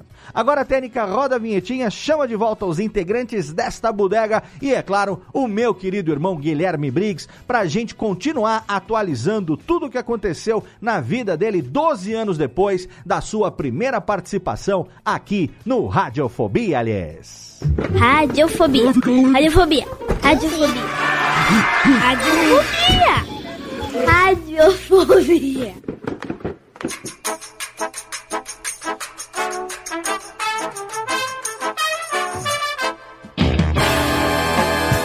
Pararinarari. Tamo de volta aqui com o Guilherme Briggs. Estamos de volta à Radiofobia, hoje 2022, estamos ainda aqui sobrevivendo o 13 ano desta bodega. Agora, daqui a um pouquinho mais de um mês, vamos completar 13 anos no ar. E hoje nós estamos trazendo aqui uma edição especialíssima do Radiofobia Replay, porque a primeira participação de Guilherme Briggs foi neste programa, episódio número 16 que foi publicado no mês de outubro de 2009 e agora 12 anos depois temos ele de volta conosco aqui. Claro que não não está de volta, né? Não passou 12 anos sem aparecer. Ele esteve aqui muitas outras oportunidades, ocasiões aqui. Apareceu aqui quando a gente conversou com outros dubladores. A gente chamou, já, já fizemos surpresa para dubladores aqui, chamando o Guilherme de surpresa. Participou do Imitadores, Quem Sois Vozes aqui. E ó, Guilherme Briggs é uma pessoa que a gente tem que fazer um agradecimento. Eu tenho que fazer um agradecimento especial, porque a nossa série, que é o Coração da Voz a série do Radiofobia dedicada às entrevistas com os profissionais da dublagem, ela só nasceu graças aos contatos que o Briggs foi fazendo pra gente ao longo desses anos, apresentando os seus colegas atores de dublagem. E aí a gente teve aqui muita gente, desde o Mário Jorge, que ele ajudou a comprar um fone para gravar o Radiofobia. o Mário Jorge chegou. O Ma... O Mário Jorge, "É, tem que gravar, mas como vou gravar como? Ele fez o Mário Jorge comprar um LX3000 só Tá pra ouvindo, gravar. Léo? Sim. O Léo Santos, tá ouvindo? Ah. Não, o outro Léo, tá ouvindo, Léo? Ele fez o Mário Jorge gravar, g- comprar um LX3000, um headset na época, pra gravar o Radiofobia. Eu lembro que a gente fez um teste de gravação e aí o Mário Jorge ficava imitando, imitando, ficava fazendo a voz do Mate o tempo todo. Ei, meu filho, como é que eu esqueci como é que era o mate? Eu tomo mate, tomo mate. E ele. Toma mate. E aí ele eu vou gravar radiofobia. É o radiofobia que eu vou gravar. Eu comprei o fone. Paguei caro nessa bosta. pra poder. Miriam Fischer, todos os nossos queridos, Serginho Cantu, todos os, os nossos queridos atores de dublagem, os, os colegas do Brix que passaram por aqui. Então, essa série. O Coração da Voz. Felipe Maia, a gente tá aí Ah, pra gravar em breve com o Felipe Maia também. Gravou É. junto com o Nando Mendonça também, né? Léo? Nando Mendonça legal. também teve aqui. Em breve a gente tem que chamar o Nando Mendonça, que também mudou muita coisa na vida do Nando Mudou, aí. mudou. Super drags, muita coisa legal que aconteceu na carreira Diretor do da Disney agora. diretor também. da Disney também. O, o Nando tá no Spotify lá nos mais ouvidos com a música de Moana lá, absurdo, cara. No- e o e o e o como de como assim como o Briggs, né? é, foi dito pelo Orlando Drummond que seria o herdeiro natural do, do, do, do seu Scooby, da sua voz. Foi dito também uma vez pelo pelo Monjinha Monja, né? que o Fernando É. Mendonça, o Nando Mendonça seria o herdeiro natural do, É. do- dele. Então, gente- né, o Nando Mendonça é um outro querido também, que já passou aqui e em breve também vai estar com a gente aqui de novo. Mas hoje é o replay com o Guilherme Briggs. Eu quero saber o seguinte aqui, atenção, conversa de bastidor, fofoca, ok, ok. Tem alguém aqui no chat do, do YouTube aqui, Léo, Léo, meu xará, não, Santos. porque eu sou, eu sou Leandro, mas Léo Santos, ele tá dizendo o seguinte, é... Como é que é aqui a pergunta? Aqui, ó. Poucos sabem, mas Guilherme Briggs, antes de ser dublador, era caçador de fantasmas e espíritos zombeteiros. Que que é isso, Guilherme Briggs? Isso, quem é, quem é essa pessoa e o que ela sabe sobre o seu passado de é. exorcista? É, eu já tive várias experiências é, sobrenaturais. Olha aí.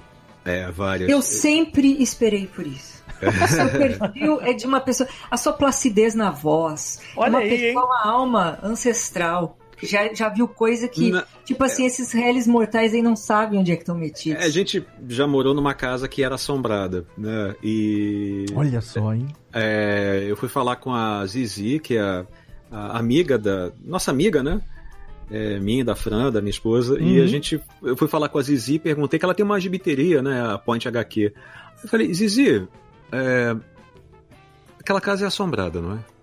Aí ela, Que menino, que você tá falando? Que? Que que você tá? Vai comprar gibi ali, ó. Chegou o Superman ali. Zizi, olha pra mim, olha nos meus olhos. Essa casa é assombrada? A casa do. do- acho que é Isidoro, o nome do. do- que era amigo, da, parente dela. Ela. Ah, Guilherme, é falar disso não. Eu falei, tá, obrigado, respondeu. É, é assombrada.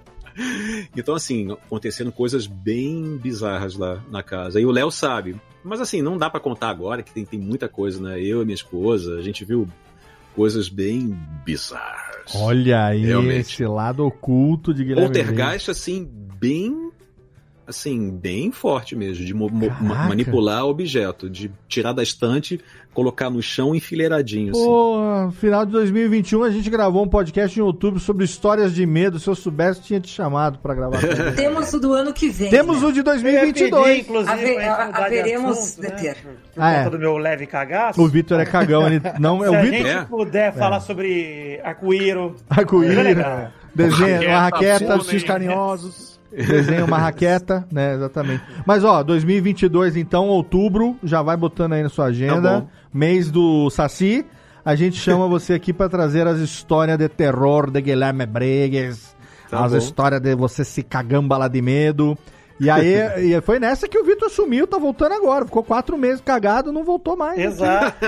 Ele ficou com medo, falou: não, não vou chegar lá, vocês vão me assustar com histórias de medo, não vou voltar. É, pô. E É, acabou. mexer com essas criaturas é, é complicado, tem que tomar muito cuidado mesmo. Olha aí, espíritos zombeteiros, tem que tomar cuidado Mas, mesmo. mas, Briggs, isso é uma coisa que você procura ou ela acontece naturalmente na Não, sua não, vida? não procuro. Você procura. Não, Porra, não Macote. Você Pô, fica às vezes a desafiando. pessoa tem Ah, interesse. Fica Não, jogando. tem interesse. fica É, chutando o meu interesse, o meu interesse até minha esposa Fran sabe, é, eu tenho um interesse absurdo por é, vida alienígena. Uhum. Então assim, eu estudo muito, muito a respeito sobre aliens e, e sei muitas coisas também, assim, é, é muito interessante. que Isso legal. me atrai profundamente. Eu tenho uma conexão muito forte com, com os alienígenas mesmo. Isso Que legal, que legal. Também é um tema que nós nunca falamos aqui, hein? É. Nunca falamos de alienígena, então vamos, tamo procurando, vamos, vamos colocar na lista aí, bota o Thiago Fujiwara, você que é o cara das pautas, Tá bota pra aqui. nós aí, alienígena é um negócio que nós nunca falamos aqui também, então temos que, temos que falar sobre isso um dia. Agora eu quero puxar aqui, antes da gente entrar nas histórias dos nossos integrantes com o Gui, e puxar também aqui as perguntas dos nossos ouvintes, que estão acompanhando essa gravação ao vivo, então, inclusive, Rubens Jorge, por favor, agradecimento aí a quem acompanha a gravação ao vivo, obrigado por quem prestigia a gravação ao vivo. O nosso forte é o podcast, mas a gravação é um mimo para os nossos ouvintes mais fiéis, que, que inclusive participam lá do nosso grupo no Telegram, totalmente de grátis e tal. É, e acompanham né, as nossas gravações ao vivo. Mas antes da gente puxar aqui as histórias e as perguntas, Gui, eu queria puxar o que a gente falou lá no finalzinho do nosso primeiro bloco, Ah, do remoto, né? com relação à adaptação que a dublagem precisou passar nesse Uhum. período de pandemia. No comecinho da pandemia, a gente viveu um momento de muita coisa ser lançada é, sem a dublagem em português, só com a legenda, que o processo de legendagem, acredito que. Acredito não, eu sei porque eu trabalhei um pouco com isso também há alguns anos atrás. É, é mais rápido, né? Então você traduzir para botar a legenda do que o processo de dublagem. E até então, como houve lockdown, como houve distanciamento social e tudo mais, ah, você falou até, brincou com o negócio do Pado Moreira, que ele falou que ele é, ele é velhinho, ele, ele prefere ficar lá na Delarte dirigindo. Ele falou rodar aqui, aqui, aqui, aqui. Porque, pro ouvinte que não acompanha mais de perto essa cena da dublagem, ah, o dublador, o ator de dublagem, ele não dubla num estúdio só, ele roda vários estúdios.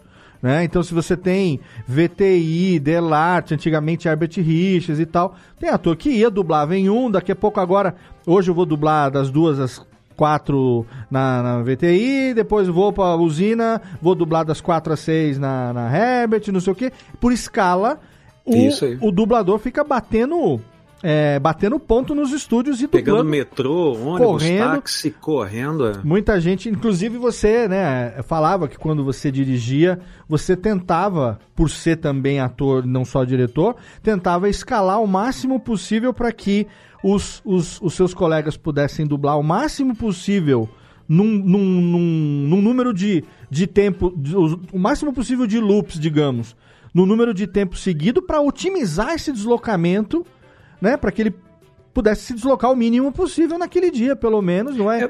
Chegar eu- lá eu pra gravar um loop só, né? Eu pensava mais assim, tipo, ah, o dublador tal, é, Júlio Chaves, caramba, mora tão longe, eu não vou botar ele 8 da manhã, eu botava ele mais tarde, entendeu? Eu tentava, quem morava na Tijuca, eu botava um pouco mais cedo, que eu tentava fazer Uhum. isso às vezes, né, Pra pensar nisso. Mas assim, o remoto ele é maravilhoso por conta disso, né? Você pode dublar, eu dublo para São Paulo, para o Rio, é, faço várias horas por dia, muito mais, né? e não preciso pegar ônibus, não preciso pegar táxi, não preciso pegar metrô. É, não, aqui no Rio de Janeiro é muito complicado, é muito é, perigoso. Aham. né? Então, assim, várias vezes eu já é, entrei em táxi, sofri arrastão, é, já fui assaltado, é, com arma na cabeça também. O cara bateu com a arma na minha cabeça. Assim, é, é, é traumático, realmente. É, é horrível. Minha esposa eu- foi testemunha. Ô, Briggs, eu, eu queria fazer uma pergunta relacionada a isso que me fascina também, porque a gente cresce ouvindo, pelo menos eu sou de São Paulo, né, a gente cresce muito ouvindo dessa. Eu não vou usar a palavra rivalidade, mas dessa diferença entre filmes dublados em São Paulo e no Rio. Uhum. Porque tem estudos muito fortes aqui em São Paulo estudos muito fortes no Rio. A minha pergunta é se agora, com essa expansão do remoto, tá rolando um compartilhamento maior dos atores do Rio Sim. gravando em São Paulo. Sim. E Foi uma coisa. também, né? Eu, de- deixa eu até começar do início, né? Vamos começar do início. Quando veio a pandemia, é, a gente não sabia o que, o que ia acontecer. Eu sempre fui muito ligado à ciência, extremamente ligado à ciência. Eu sempre pesquiso tudo, sempre procuro saber tudo. Então eu já comecei a pesquisar sobre o, o Covid e eu vi que era uma, uma coisa bem séria mesmo. E, e fiquei esperando um posicionamento dos estúdios, né, para poder se- eles se prepararem para a gente pensar finalmente no remoto, né? A gente fez reuniões online para ver, vai, vamos fazer remoto, como é que vai ser feito, microfone, a adequação do, do- da casa das pessoas, como é que vai ser feito. E eu vi uma coisa, ao mesmo tempo que eu via coisas negativas, eu via coisas positivas. É, pessoas que não infelizmente não se preocuparam com a, com a pandemia, falaram não, não, não, tem que ser presencial, tem que não tem que vamos fazer de casa coisa nenhuma. E eu, eu no início até fiquei um pouco assim, ah, não, acho que o remoto não vai dar certo, acho que a qualidade do áudio, mas eu me permiti aprender, Uhum. permitir é, é, é, entender que existe essa possibilidade, por que não, não tentar agora? Porque Está aberto, né? Tem que se É. abrir para experiência. Uma coisa eu que, eu queria que, você, coisa que... que- eu queria que você não deixasse de falar nesse Uhum. desenvolvimento é com relação à parte tecnológica da coisa. Ah, sim, sim. Porque a gente está acostumado a. A gente sabe que o estúdio de dublagem tem todo um preparo, é um estúdio isolado acusticamente, tem o técnico que grava e tal, não sei o que tem. Isso. E, e- e- e há essa curiosidade, pelo menos eu que tenho um home studio adaptado, né, para gravações e tudo mais, de como que isso funcionaria nessa Sim. realidade de vocês hoje. Então, depois Olha, eu queria que em algum momento você incluísse também essa parte Uhum. tecnológica dentro do. Eu. Ah, e, não é falar. só, e não é só isso também, né, Léo? É também a, confi- a confidencialidade do material, né? Sim, sim, sim. Como é que isso. Uhum. Questão de segurança, de. gerido aí? Exato, exato. Olha, é, eu conversei com. Conhece o Atila, né?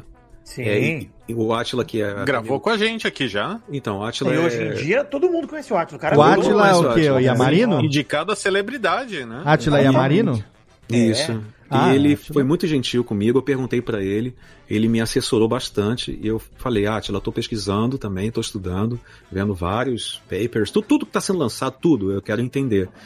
É, eu passei todo o, o, o que, que é um estúdio de dublagem pra ele, como é que é o funcionamento, tem ar-condicionado, não tem circulação, é complicado, é vedado, não tem janela, Sim. e ele mandou um áudio grande pra mim explicando tudo, né? Falando do, do efeito aerossol, de como é que é dentro do estúdio, que a pessoa vai deixar gotículas, essas coisas todas. Aham. E eu mandei esse áudio, permiti que ele fosse enviado para vários dubladores de São Paulo, do Rio. E isso também mexeu com as pessoas. Eles entenderam. Realmente o problema é o ar-condicionado. É, alguns estúdios colocaram luz UV, né? Mas só isso não era suficiente.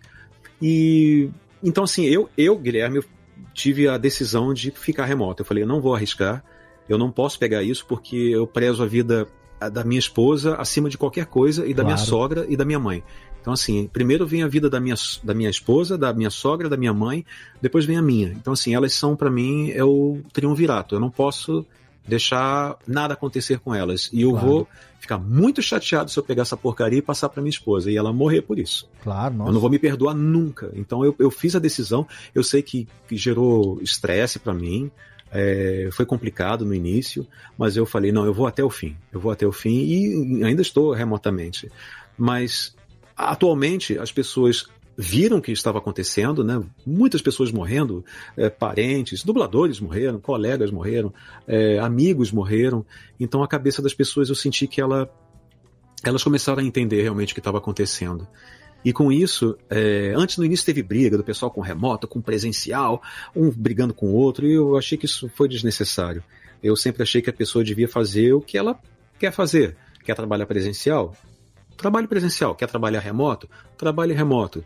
E atualmente é isso que vai, vai acontecer, que está acontecendo. Aham. A, a pessoa trabalha remoto, todo mundo respeita, beleza, tem que ter a qualidade de som. Eu vou explicar isso da tecnologia, né, para Aham. fazer essa qualidade de som.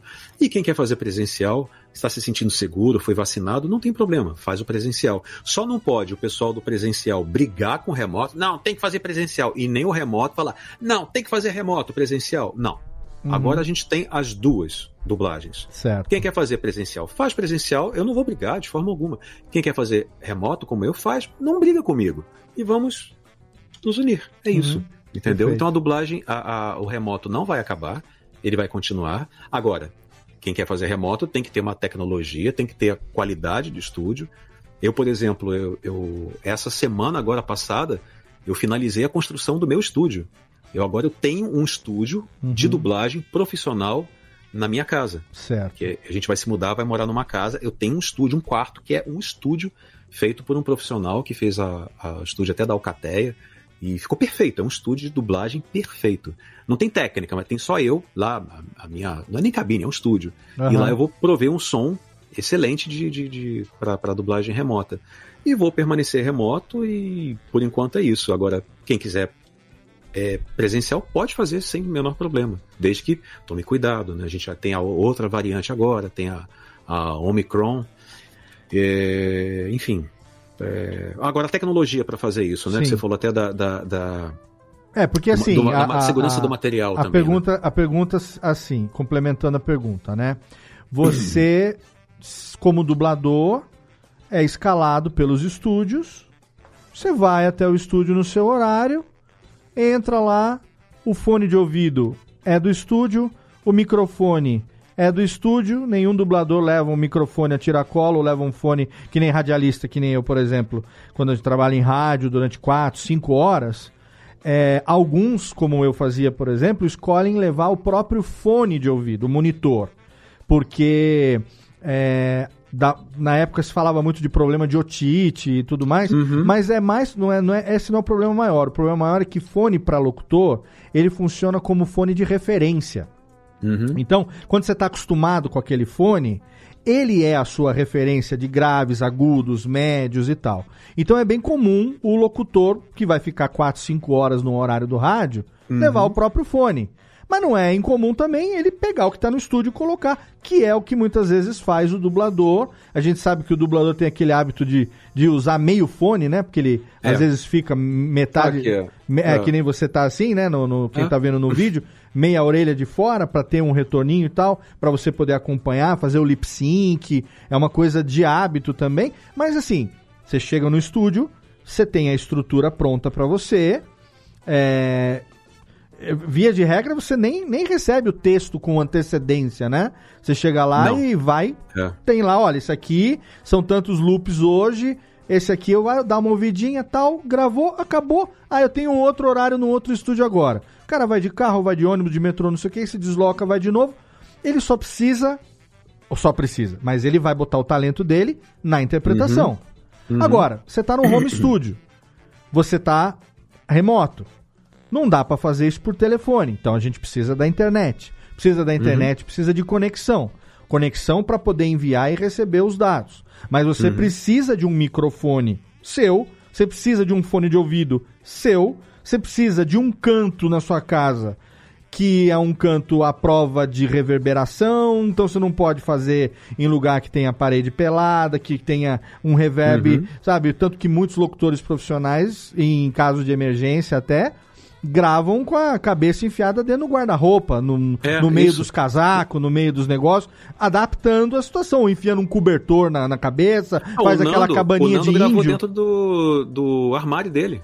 Então, é uma realidade que os locutores de locução comercial também já faziam isso durante muito tempo. Uhum. Às vezes precisa de uma refação, de uma locuçãozinha, sei lá, de um comercial de sabonete, e o locutor tá viajando, ou ele tá num simpósio. tá- Ele leva o próprio microfone, enfia a cabeça dele num dois casacos dentro do guarda-roupa e gravava.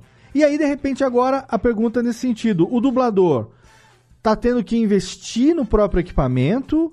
É, é, uma, é uma coisa que depende muito do esforço de, de cada um poder se adaptar, que nem quando a Pampam teve aqui, ela explicou que ela tinha acabado de montar um, um como é que é, uma cabine, né, que ela investiu numa cabine, como se fosse aquelas cabines de tradução simultânea, que você Sim, sim. senta pequenininha, mais fechadinha e tal, um Isso. vidrozinho, bota ali um, um ventiladorzinho, alguma coisinha e tal, para você poder trabalhar. Como que fica essa questão? E outra dúvida também é: você, assim como a gente aqui, por exemplo, agora, grava. Eu tô gravando aqui, a gente tá transmitindo pelo YouTube, mas eu tenho uma mesa de som aqui, que vocês veem aqui na imagem, e um gravador aqui, e uma redundância no meu PC. Eu tô tendo duas gravações.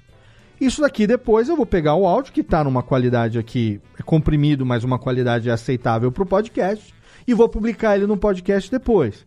Eu tenho uma estrutura aqui que se eu precisasse gravar uma locução, como já fiz, para comercial, para anúncio, para vinhetas e tudo mais, eu consigo fazer. Agora, se eu tivesse só com um headset ligado num Zoom da vida ou num Google Meet, como a gente está aqui agora, eu não teria uma qualidade. A compressão ela ia estragar a minha voz. Como que isso foi adaptado para essa realidade de você estando remoto? O estúdio ajuda nisso, dá uma consultoria para vocês montarem isso. Os profissionais precisam correr atrás por conta própria. Eu queria entender um pouco essa, essa, essa Uhum. adaptação que é, é, é possível sim continuar a partir de agora nos dois modelos, mas existem essas condições, não é? Sim, o, o, o gato da Jéssica tá tentando pegar o Totoro ali ao fundo. É, eu tô olhando, tô olhando o gato toda hora, ele tá subindo ali, tentando subir. É, Ela tá, tá apaixonada, não sei o que, que aconteceu ali. Esse Totoro sempre ficou ali, agora ela tá encantada, descobriu ele. Quero, doutor. É, a gente fez várias reuniões. É, é muita coisa que eu tenho que responder. Deixa eu ver. É, são muitos dados. A gente fez várias reuniões.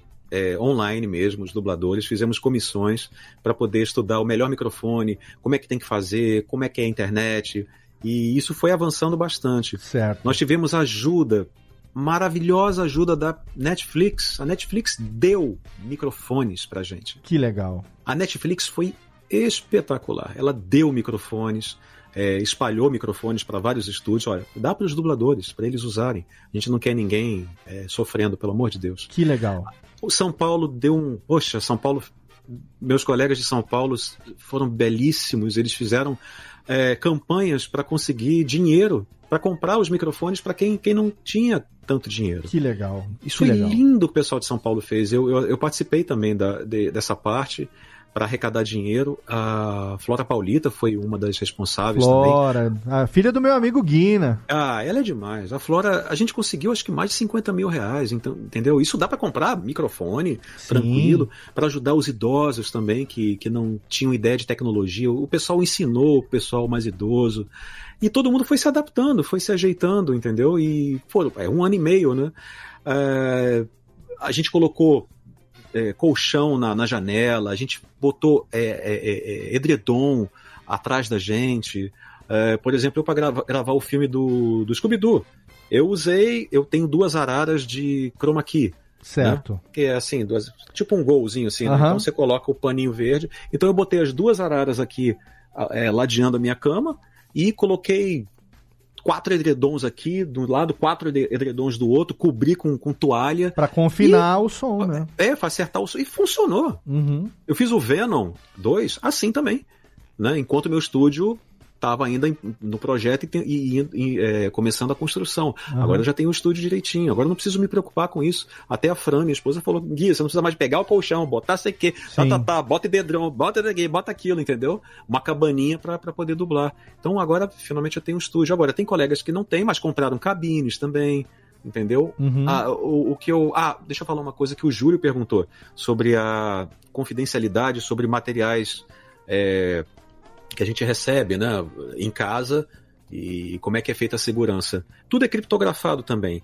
E a gente é. O, o operador, ele é um. como se fosse um streamer. Então ele tá streamando o filme pra gente. O filme tá no ah, estúdio. Peraí, peraí, peraí, ou- só um minutinho. Você Ah. não tá com um texto, então, na mão, gravando, depois vai pegar esse material, sei lá, subir num, num, num Dropbox da vida e mandando. Não, não, não, É, não, é- não, é não. feito É assim, com é que acompanhamento é. dirigido? Não, é, é assim, existe o Session Link, que é um- uma plataforma digital. Certo. E aí o filme é streamado. Tá streamando ao vivo pra mim. Ah, porque você continua precisando ver o Claro, vídeo claro. pra fazer o lip sync, Sim, claro, sim. óbvio. Sim, sim, sim. Então o filme é stre- streamado, né? Então é como se fosse né, é uma super tweet. Então tá lá, o filme tá sendo streamado pra mim. Certo. E tudo direitinho, igualzinho. É, o diretor tá na casa dele, eu tô na minha casa e o operador tá na casa dele. O operador recebe todo o material, tudo confidencial, tudo criptografado direitinho, ele Entendi. streama pra mim e ele pode projetar o texto pra mim também. Ou ele pode mandar o texto pra mim, né, pelo e-mail, eu recebo o O texto. dublador nunca tá sozinho, vocês estão emulando. Não, vocês o estão, estúdio vocês estão emulando o que acontece dentro do estúdio de dublagem remotamente. Sim, remotamente. É, as funções continuam sendo necessárias. O diretor tem que estar lá mesmo. Não, o não, e diretor tá foi dirigindo, o operador de áudio é que tá Sim. gravando. Mas aí que tá, o operador de áudio, ele tá gravando o seu áudio Sim. remoto lá. Sim. E a compressão, como é que fica? Não, não, é. Você não é- grava no, no, no seu, num gravador seu e manda pra ele, ele faz, Não, grava não, é- direto é, ao- lá. é ao vivo. Você é gravado ao só vivo. fala. Abriu. Só fala e ele tá gravando. Exato. eu não tinha a e menor agora ideia. com o 5G vai melhorar ainda mais, a internet vai melhorar. Que a- a- fantástico. É fantástico. E outra coisa, a gente fez uma coisa. é, que eu achei muito linda dos dubladores, é, dos colegas do- de São Paulo e do Rio, que é assim: é, sempre vai existir o triângulo, não pode mudar. Diretor, operador, dublador. Não pode existir dublagem remota sem os três. Perfeito. Senão fica é, o diretor streamando pra mim e me operando, aí o operador perde o seu emprego. É, né? mata, o- exato, mata o trabalho do operador, claro. Aí a gente fez, só- a dublagem remota só pode existir com o triângulo. Eu não, eu não tinha noção disso, porque na minha cabeça tinha, eu penso como, como podcaster, streamer de podcast, é, teria o problema da compressão, do, do você tá sendo, a sua voz sendo mandada via internet pro outro lado lá, que seria Uhum. mais, a, a qualidade seria melhor você gravar, como realmente é em determinado caso, você gravar a sua voz em loco, do que ela passando pelo processo. Mas o Mas- software que vocês usam, Sim. ele resolve isso. Resolve. E outra coisa, tem uma pessoa que é um gênio, que é chamado Marcelo Vidal. O Marcelo Vidal é o dono da Alcateia. Certo. E ele é um gênio. Ele criou uma plataforma, é, um gravador online, que a perda é zero, assim, praticamente. Que fantástico E ele, isso. inclusive, ele está em contato até com, com o Deluxe, com, com Paramount, com outros estúdios, entendeu? Que acharam muito interessante. Tem outras plataformas é, de, de estúdios, é, Esfera e tudo, que eles, eles geram, faz a mesma coisa, é um gravador. Mas o Vidal, ele criou umas outras coisas, sabe? Que, que é incrível. Você tá, por exemplo, você tá dublando e você, você não sabe como é que é a pronúncia de, sei lá, qualquer nome, né? É, diz um nome aí em inglês, que a gente tem dificuldade. Nome de alguém? É, É. Earl. é. Como é que é a pronúncia? É, é, Earl- E-A-R-L, Earl. Earl, é. Não, aí você tá com a dúvida. Nesse programinha do remoto, é, desse, dessa plataforma, você vai, clica, pronúncia, aí vem a voz, Earl, dizendo, ah, beleza. Entendeu? Ele criou Caraca. até esse sistema. É, é muito inteligente. Mas isso exige pelo menos que, digamos, vocês, dubladores, tenham uma, uma conexão mínima de velocidade Não, tem que ter. Pra poder é, pelo dar menos conta, acho que né? 400 mega, 200 mega. que é entendeu? uma fibra ali para poder dar conta Tem que de, ser fibra ótica, de é. chegar, Tem que entendi. ser fibra ótica. Existem as condições então acústicas, Sim. existe a condição do hardware do microfone e a condição É, porque- da internet para poder transmitir e receber também o streaming do Porque vídeo, né? tem dubladores que não foram aprovados no o som. Que os estúdios pediram, ó, me dá um, Ah, um teste. tem teste também, Tem. óbvio. Deixa eu do- testar o seu Da seu qualidade do áudio. É, claro. não, ainda não tá bom. Tanto que eu fiz o teste pra, pra Disney, foi o Jungle Cruise do The Rock. E aí eles exigiram teste, eu falei, não, bota mais, prepara mais o, edredom, faz mais um, dá mais um jeito aí. Queriam que abafasse Agora mais. Tá bom. Sim. Aí permitiram, entendeu? E o, o próprio Vidal, Marcelo Vidal, ele Que falou, cara, fantástico. existem, existem muitas pessoas que são é, muito cri-cri com áudio também, que fica, não, porque o áudio tem uma leve reverberação na fase da seminoidal, da celo... Cara, gravar voz humana não é tão difícil assim. Dá pra, pra você gravar, ficar com qualidade e, sabe, às vezes tem o- o pessoal que é o, o áudio freak, que fica, não que o áudio, que eu quero Sim. uma perfeição absoluta no megahertz. Cara, o público não... Não, não, não é perceptível. E, Não é e outra, né, gente? Se, se fosse assim, ninguém usaria autotune e sairia ileso, né? É lógico. o que mais tem é cantor com a voz corrigida por software. Sim. E ninguém tá nem aí, ninguém tá Mas- preocupado se ali tem autotune ou não, né? E tem que ficar claro pra todo mundo que tá ouvindo a gente, pra vocês também, que não é qualquer remoto que é aceito. Claro. Tem feito teste, a gente pode até amar a pessoa. Pô, o dublador é maravilhoso, é incrível, mas se o, o- o- ele não se preparou, o microfone dele não é legal, a, a sala dele não tá preparada, ele não vai gravar remotamente. Isso é, é ponto pacífico. E Perfeito. eu acho que o remoto, as pessoas têm que ser mais exi- exigentes ainda com o remoto. Sim. Então, pra ficar bem legal, bem perfeito, quer fazer o remoto, tem que investir pra ficar bem legal, entendeu? É, o É. que eu acho. Mas, como eu falei, no 5G, né, é- é, a internet melhorando e tudo, nossa, a gente vai voar no remoto, vai ser Sim. bem mais, mais forte. Tem o Wi-Fi 6 também agora que tá chegando, né? Não sabia. Nossa, Wi-Fi 6. Wi-Fi 6, inclusive eu- eu- a gente produziu aqui na, na- na empresa pod- é, podcasts para Cisco, que são clientes nossos, Uhum. uma série de três programas falando Cisco sobre Systems. falando sobre o Wi-Fi 6, falando sobre Uhum. É, que é diferente, né? O, o- o 5G do Wi-Fi, Wi-Fi rede doméstica, rede de trabalho e tal. É, mas Uhum. Então, como, olha, como Léo, vai repetindo- ampliar a capacidade de você, que nem a Jéssica, por exemplo. Quando Sim. tiver o Wi-Fi 6 doméstico e ela tiver né, na casa dela um roteador Wi-Fi 6, vai- a qualidade dele cabeado num, num, num- num- Como é que chama? Num CAT, num CAT 6, né? Que chama aquele cabo de, de velocidade grande, né? Cat, Cat 6 é gi- giga, né? Giga, então. Vai ser a mesma no Wi-Fi. Vai Que ser a legal. mesma qualidade. Exatamente. Sensacional. É, o meu computador lá, bom, perde, chega mais ou menos metade da conexão E dele. a gente só, só tem a ganhar com isso, né? Todos os É, setores. né? Você vê o negócio do, do, do Meta, né, do, do lado do Zuckerberg, né? Aham. Que ele vai fazer. A internet vai, vai, vai, a gente vai ter uma nova revolução realmente. Então, assim, eu eu quero até repetir isso, deixar bem claro. Não está tendo mais briga entre remoto e presencial, todo mundo está se entendendo. As pessoas que estão presenciais estão presenciais, quem está remoto está remoto, quem quer fazer os dois faz os dois, entendeu? No início a gente se estranhou, né? As pessoas começaram aquela turbulência, não, não pode, não pode existir o remoto, não, que pode, não. Agora quem quer fazer um faz, porque a tecnologia, a Marisa Leal, querida Marisa Leal, que dubla Ariel, Pequena Sereia, a Marisa falou: caramba, a tecnologia é facilitadora, a tecnologia chegou para nos ajudar. Eu quero ficar na, na minha casa com a minha esposa e com a minha sogra, que são, né? Sim. Meus dois anjinhos lá, eu quero ficar com elas em casa, tranquilo. E eu, sério, eu não tô afim de pegar ônibus, que para sofrer assalto de Sim. novo. Eu já tenho complexo de assalto. Eu falei rapidamente, eu já fui Sim. assaltado com um cara me dando coronhada na cabeça, ao Credo. ponto de me rasgar a cabeça e ficar todo ensanguentado. Que isso? Então quem sofre isso no Rio de Janeiro não cansa. Então toda vez que eu pego um táxi ou pego uma- um transporte público, eu penso no cara me dando coronhada. Claro. E que, dizendo que ia me matar e botando a arma aqui, dizendo eu vou voltar e vou te matar.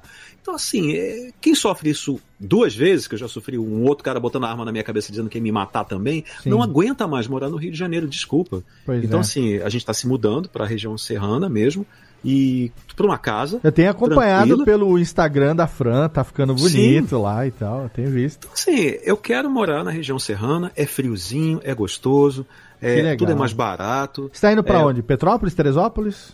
Ah, segredo. Ah, é Segredópolis. Segredópolis. Patópolis. É Patópolis. Segredó, não, respeito, respeito. e, Segredópolis. e, e o aí negócio aqui é gente- mais, mais friozinho mesmo, né? Mais gostosinho. Sim. Né? Mas assim, é, e lá tem. A internet é 1 giga, né? O serviço é muito bom. Que excelente, olha. E assim, eu não vou precisar pegar. Tem gravação na Tijuca, aí vai pra, pra São Conrado, aí vai pra Barra da Tijuca, aí volta pra Copacabana, aí Muito vai bom. pra, pro Flamengo, aí vai pra. A qualidade de vida que você vai ganhar vai Nossa. ser gigante. É o que todo mundo ganhou, né? É. Porque Exato. Você pode acordar mais tarde, ou você pode usar essas duas, três horas que você passaria no trânsito Sim. pra estar com a família, pra É se lógico. alimentar melhor. Ó, o pessoal no né? chat tá falando aqui, o super-homem vai pra Metrópolis, é isso aí. É, Metrópolis, isso. O Léo e, e falou. tem uma parte muito boa que, assim, obviamente, de você estar em casa, você consegue até economizar em gastos, né? Então, eh, eu não, não preciso almoçar na rua, eu não Total. preciso gastar com gasolina e eh, é um investimento. Então, ó, já que estou economizando tudo isso, eu posso comprar um microfone, eu posso comprar um, um fone de ouvido, revestir a parede, né? Sim. E mesmo, mesmo aquilo que o Vitor tinha falado, até dubladores que às vezes trabalhavam só numa praça, hoje eles podem trabalhar para todo Exato. mundo. Ah, eu tava falando isso com o. o, o meu Deus. Ô caramba, meu, meu colega lá de São Paulo. Daqui a pouco eu lembro o nome dele, meu Deus. Esqueci, deu branco. É, falando como, como é gostoso ter a, a relação com, com os colegas de São Paulo, que eu, que eu não conhecia. Uhum. Só conhecia de nome, entendeu? Legal. Então, assim, é, ter contato com eles, eles me dirigindo, a gente conversando, batendo papo, é tão bom. E os colegas de São Paulo nos trataram muito bem. O pessoal de São Paulo tá de parabéns, sabe? Não, é muito legal ver que essas histórias, Carinho. É, que carinho história- que o pessoal teve com a gente, sabe? Então, assim, eu tenho uma gratidão eterna com meus colegas de São Paulo. Eu, com, Não, com- com os diretores, com os colegas dubladores, que nos abraçaram, nos chamaram para projetos novos. E o pessoal do Rio também chamando o pessoal de São Paulo. Mas assim, eu, como eu não dirijo pro, pro- não dirijo mais, eu não sei, acho que o pessoal do Rio tá chamando, espero que chamem. Né? Mas assim, eu digo como dublador carioca, eu tô sendo chamado é, é todo dia por São Paulo. O pessoal me ama e eu amo eles, entendeu? Ó, tem uma pergunta Ah, provocativa aqui no chat, que tem a ver com isso, que eu quero fazer pra você, não vou, não vou deixar de fazer não. O Claro. Érico, o Érico Place, Érico Place aqui tá dizendo o seguinte: se acabar a pandemia, um estúdio obrigar o trabalho presencial, você mantém o home office ou você perde esse trabalho? Perco o trabalho, claro. Olha aí. Posicionamento, é isso aí.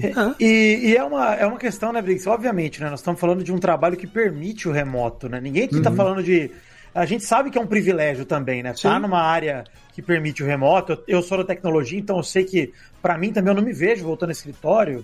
E essa pergunta, Érico, ela daqui uns anos você vai ver como essa pergunta é um absurdo. É, o pessoal fala, ué, ser. vocês brigavam Porque- por causa disso? Por que, que um estúdio obrigaria alguém a fazer algo presencial que ele pode fazer de casa? Por, É, por que, que mas, alguém é, faria isso? mas é que ainda não é. Com Então, um é- rendimento muito superior do profissional. É, né? Mas mas assim- mesmo que fosse igual, né? Mas Olha, o- uma coisa que é um dado importante para vocês. Hum. é, primeiro, deixa eu até falar uma coisa. É, se tiver, por exemplo, ah, tem um filme de cinema que não tem que ser presencial, eu posso até pensar, pode ser, tá? Que não é sempre, uma vez a cada cinco meses.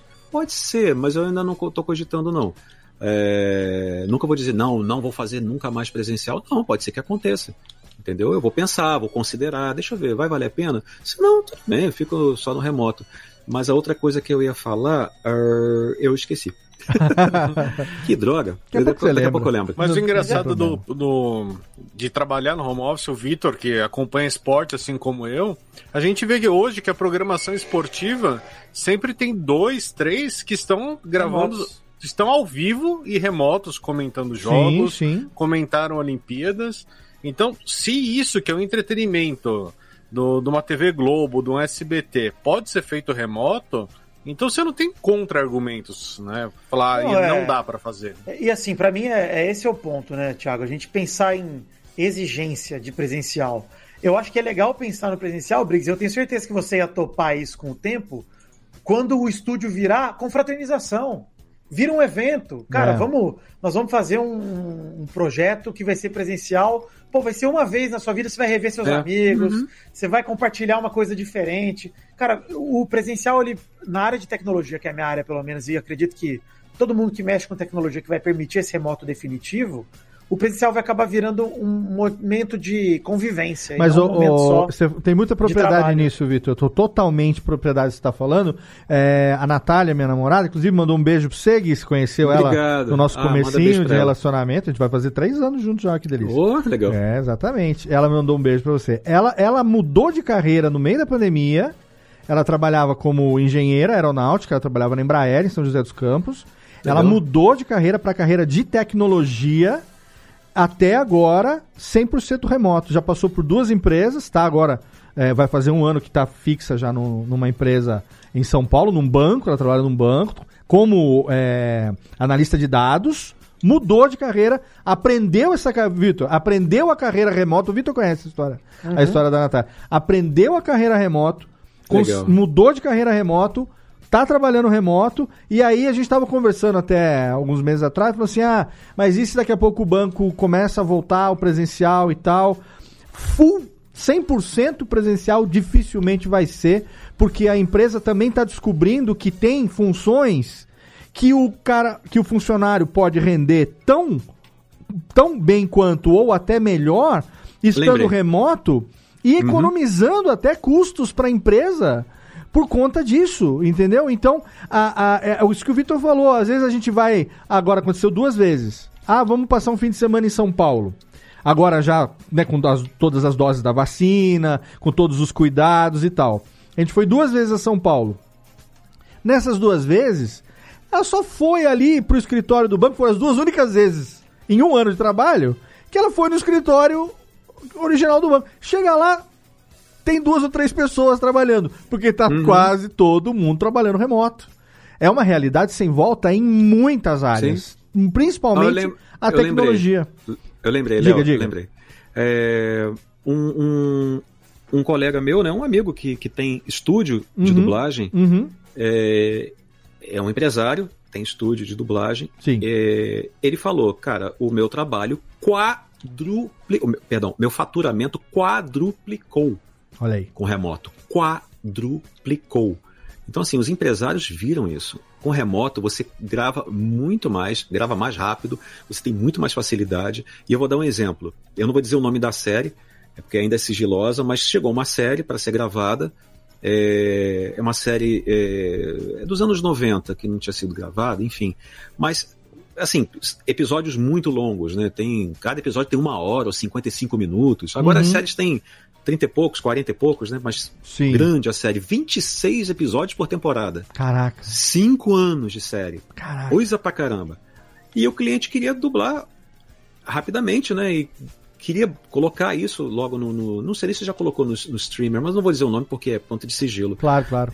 É, se fosse feito presencialmente, ela ia demorar cinco anos de série, cada episódio quase uma hora, 26 episódios por temporada, ia demorar mais de um ano para fazer isso. Perfeito. Foi feito em três meses no remoto. Olha aí. Nossa, que absurdo. Que fantástico. Como é que foi feito? Vamos lá. Quatro diretoras, uma delas foi a Pamela, inclusive. Aham. Quatro ou cinco diretoras, foram todas mulheres, foi, foi uma coincidência. Maravilhosas. Cinco mulheres dirigindo, ou quatro ou cinco mulheres, todo dia gravando, e cada uma foi fazendo, e com glossário, aquele gravadorzinho com as pron- tudo direitinho. E vambora. E elas conversando no WhatsApp, clima de, de guerra mesmo. Vamos lá, a gente tem que entregar o produto, vamos lá. Eu fiz um dos personagens, falava pra caramba, e vamos fazendo. Todo dia eu tinha um pouquinho, vamos lá, vamos fazendo, não sei o que, tá, tá, tá. Deu certo. Em três, foram três ou quatro meses entregaram a série. O cliente ficou satisfeitíssimo. Qualidade direitinha. Algumas pessoas até fizeram presencial, que não tinham ainda o remoto, mas assim, 99% foi, foi, foi remoto. Uhum. E a série foi feita em- num tempo recorde, qualidade excelente, no remoto. Então É. é, possível. Por exemplo, é, no remoto, eu fiz uma, um filme, aí, caramba, faltou uma fala, Guilherme, você pode voltar aqui? Caramba, Ah, é. voltar pra Barra da Tijuca, eu já tô em Copacabana. Não tem. Eu falei, olha, eu posso voltar amanhã, caramba, tem que entregar hoje, caramba, como é que a gente vai fazer? Aqui faltou uma fala de um. É, eu tenho que tomar cuidado pra não falar as coisas. É de uma Sim, série que eu faço. Sim, sim, sim. Uma série da Netflix. Se que eu escapar, o faço. Léo corta na edição também. e- Não tem, Tá. tá no YouTube ao vivo. Ao tem vivo. nego assistindo, Ah, mas ele, uma ele galera. tira e põe de novo. É uma série que eu Gasta um faço pra. Net- Netflix, que é, que é muito, assim, muito legal, mas tem, assim, muita exigência e tudo, fazendo remotamente. Faltou, faltou uma, uma frase, estava indo, uma frase, duas frases, estava indo já pra mixagem, já ia mandar pra, pra Netflix tudo. Meu Deus, meu Deus, você pode fazer? Onde é que você tá? Eu, em casa. Você pode fazer? Claro. Tá Aqui, ó, o microfone tá aqui, beleza. Aham. Gravei, mandei. Ai, obrigada, salvou a gente. Claro. Show de bola, né? Então, é fácil, é tranquilo, entendeu? legal. Não tem problema. Eu falei, não, eu ligo aqui rapidinho, meu estúdio, peraí, para lá, pronto, pronto, deixa eu gravar aqui, manda pra mim qual é a frase, beleza? Mandei com opções e tudo. Ai, obrigada, nossa, salvou a gente. É isso. Se eu tivesse na rua, até me achar, eu tava gravando, não atendi o celular, pô, posso passar aí 11 da noite? Ei, caramba, você pode passar antes? Ah, não posso, tô enrolado, ah, peguei trânsito, ah, fui assaltar. Gente, se a gente aceitou gravação remota do boneco azul genérico fazendo a vinheta da, da leitura de cartinhas do Totô aqui no Radiofobia, é padrão cinema internacional, querido. Isso aqui é. É, e é qualidade de vida, né? Cara, eu vou trocar, sabe? Eu não quero. Então, assim, até eu falo, tudo bem, ah, você vai, você vai trabalhar menos se você ficar só remoto. Tá bom. Você vai ganhar menos. Tá bom. Tudo bem. Será se eu ganhar o se- deixo o suficiente pra. Ah, não, eu posso ganhar menos, não tem problema, mas vai ser o suficiente pra sustentar a minha esposa, a minha sogra e eu ajudar a minha mãe? Uhum. Dá. É o que a o gente precisa, né? É. É o que eu, eu quero só ter dinheiro pra botar comida na mesa, pra sustentar a casa, dar conforto pra elas. É suficiente? É. Cara, Ah, não, você vai perder personagens famosos? Ou você vai deixar de fazer novos personagens? ah, não tem problema. Personagem eu quero sustentar a família.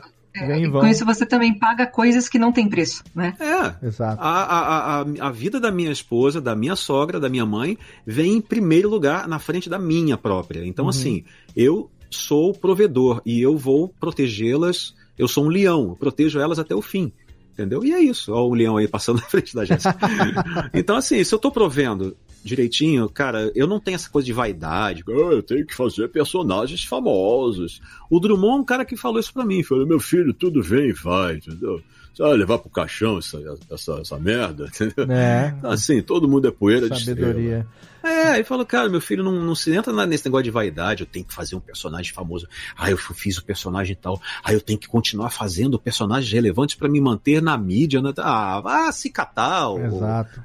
Que isso, cara? Eu tenho que ganhar meu dinheirinho pra dar sustento pra minha família, ser feliz na minha casinha e ter uma boa vida até o dia que eu vá é, falecer e, e pronto. E acabou. é a E, vida é é, e perguntar isso agora, né, Briggs, no meio do olho do furacão, é, não É. faz o menor sentido, cara. A gente tá vivendo esse momento incerto, nesse momento Uhum. que, pô, a gente tava aí com uma sensação muito gostosa de, cara, estamos superando isso, aí vem a variante nova. É. Exato. Tudo isso é um momento incerto que agora tentar fazer qualquer tipo de previsão, ah, vai voltar, não vai voltar, cara.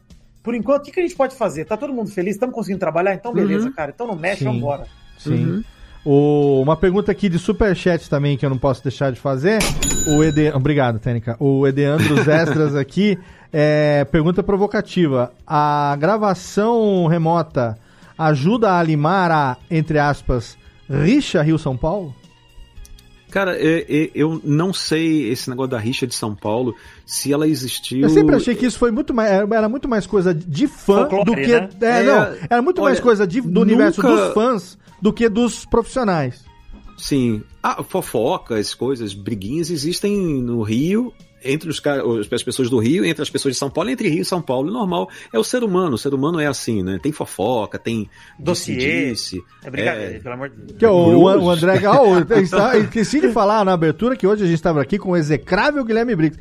O, o, o André Queiroz aqui, ele perguntou o seguinte: não podia deixar de dar essa. essa, essa, essa- fazer, é, esse- fazer essa cara, menção, assim, menção desonrosa. Mas Sabe o, por que acontece isso? Acontece essas brigas também? É, não é só porque. Não é Rio, São Paulo, nada disso, não. É, é porque o, o ator é um bichinho muito vaidoso. É, mas o ego tá em todo lugar, né, cara? meu Deus do céu. Ah, vamos botar o ser humano. O ser humano é muito vaidoso. Ainda Então, mais quando, ele- a pessoa trabalha com imagem, com voz, Ah, com. né? E, e começa a achar que, ó, eu fiz o personagem tal de Hollywood, ó, eu faço o Buzz Lightyear, eu sou um astronauta praticamente, eu faço o Mickey, eu sou a Disney. não, não sou nada, eu só empresto a minha voz, ganho o meu, meu dinheiro, adoro o Mickey, adoro o Buzz Lightyear, mas eu não sou um astronauta, eu não sou um super-herói, eu não Sim. sou... é, o super-homem, o Superman, ele é famoso porque ele é o Superman, não é porque é o Guilherme Briggs, não. Exato. O Superman é incrível. Superman é um Se ele fosse mudo, ele seria o Superman. Seria. é. Então, assim, Exatamente. se a gente puder tirar a vaidade, eu vejo que o que atrapalha meus colegas, é, eu até brinco com o Léo, Léo Santos, né, meu amigo, que é Aham. dublador. Eu falo, tem os cracudos da dublagem. É?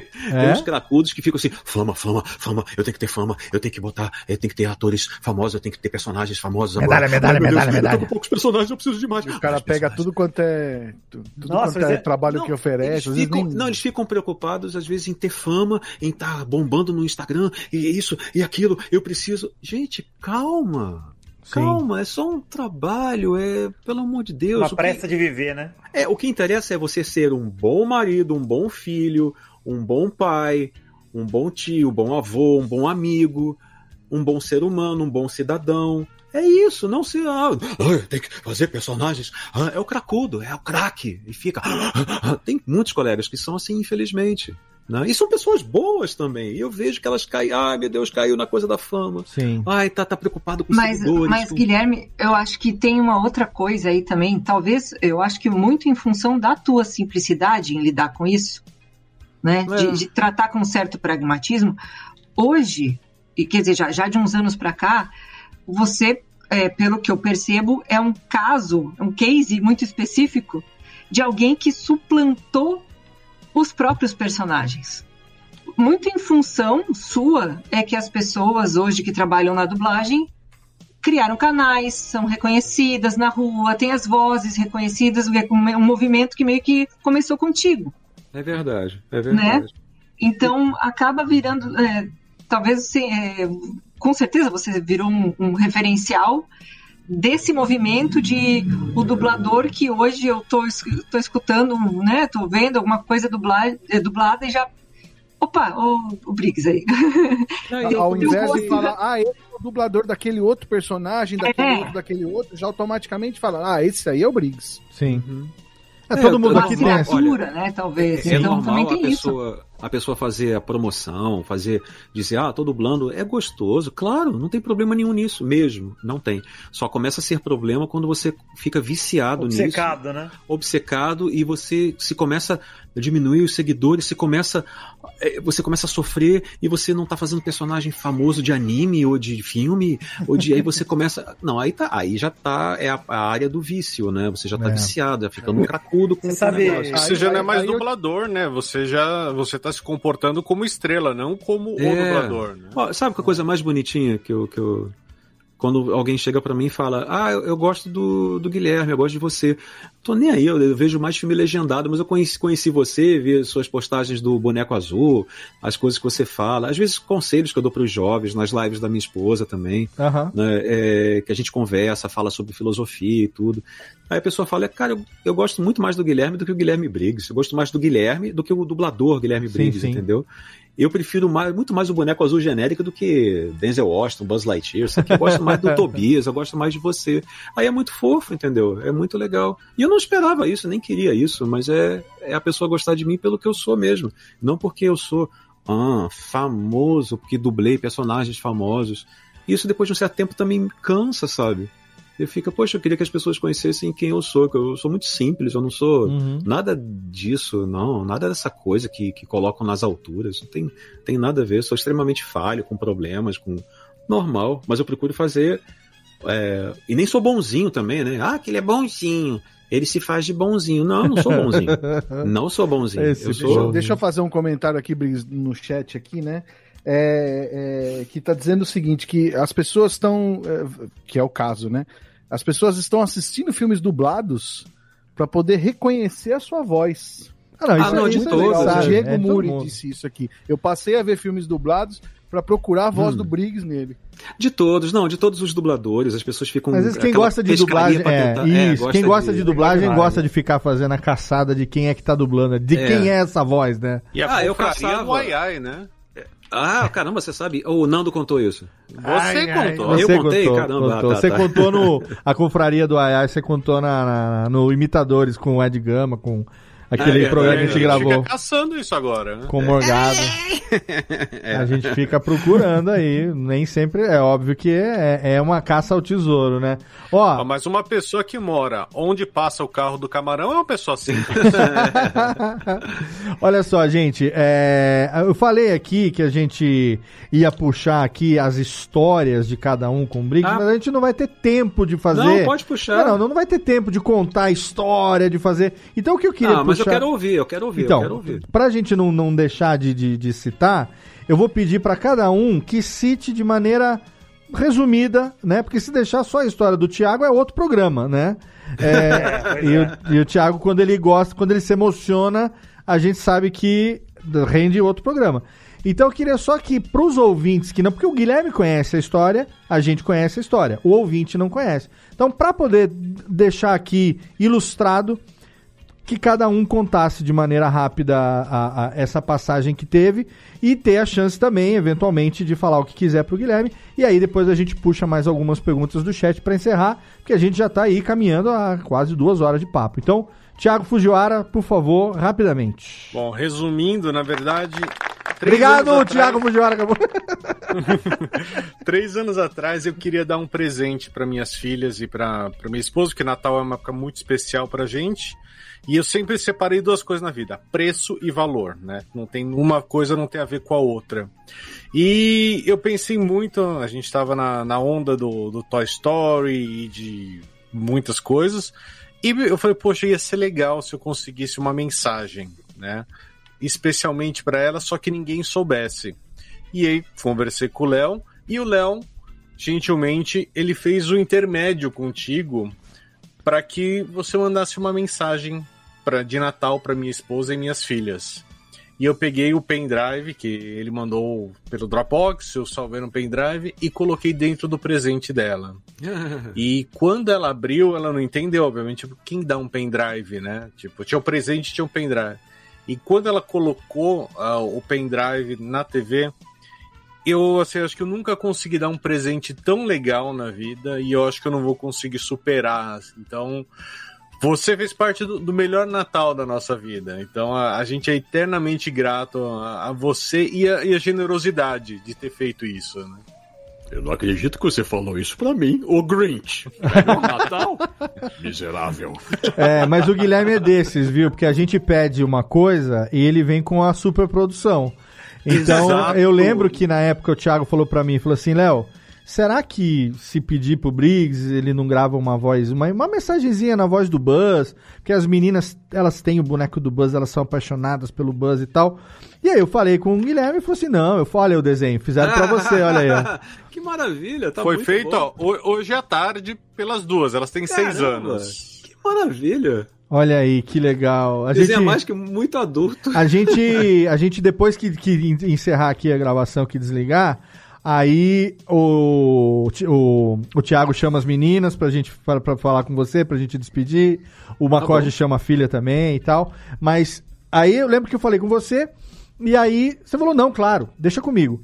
Aí daqui a pouco, em vez de vir uma mensagem de áudio, vem um vídeo, ele fez o vídeo, gravou a Editado. mensagem, É, editou e tal. E aí tem o vídeo do Thiago filmando as meninas e a esposa vendo o vídeo. Foi muito, muito, muito emocionante, né? Então, o Guilherme é desse. É que nem tem um amigo que tá aqui no chat agora, o Valério, lá de Campo Grande, do Mato Grosso do Sul, que é um amigo meu que foi num evento de anime lá em Campo Grande. Pra, com os filhos, o casal de filhos, pra ver o Guilherme. E a fila do meet and greet estava muito longa.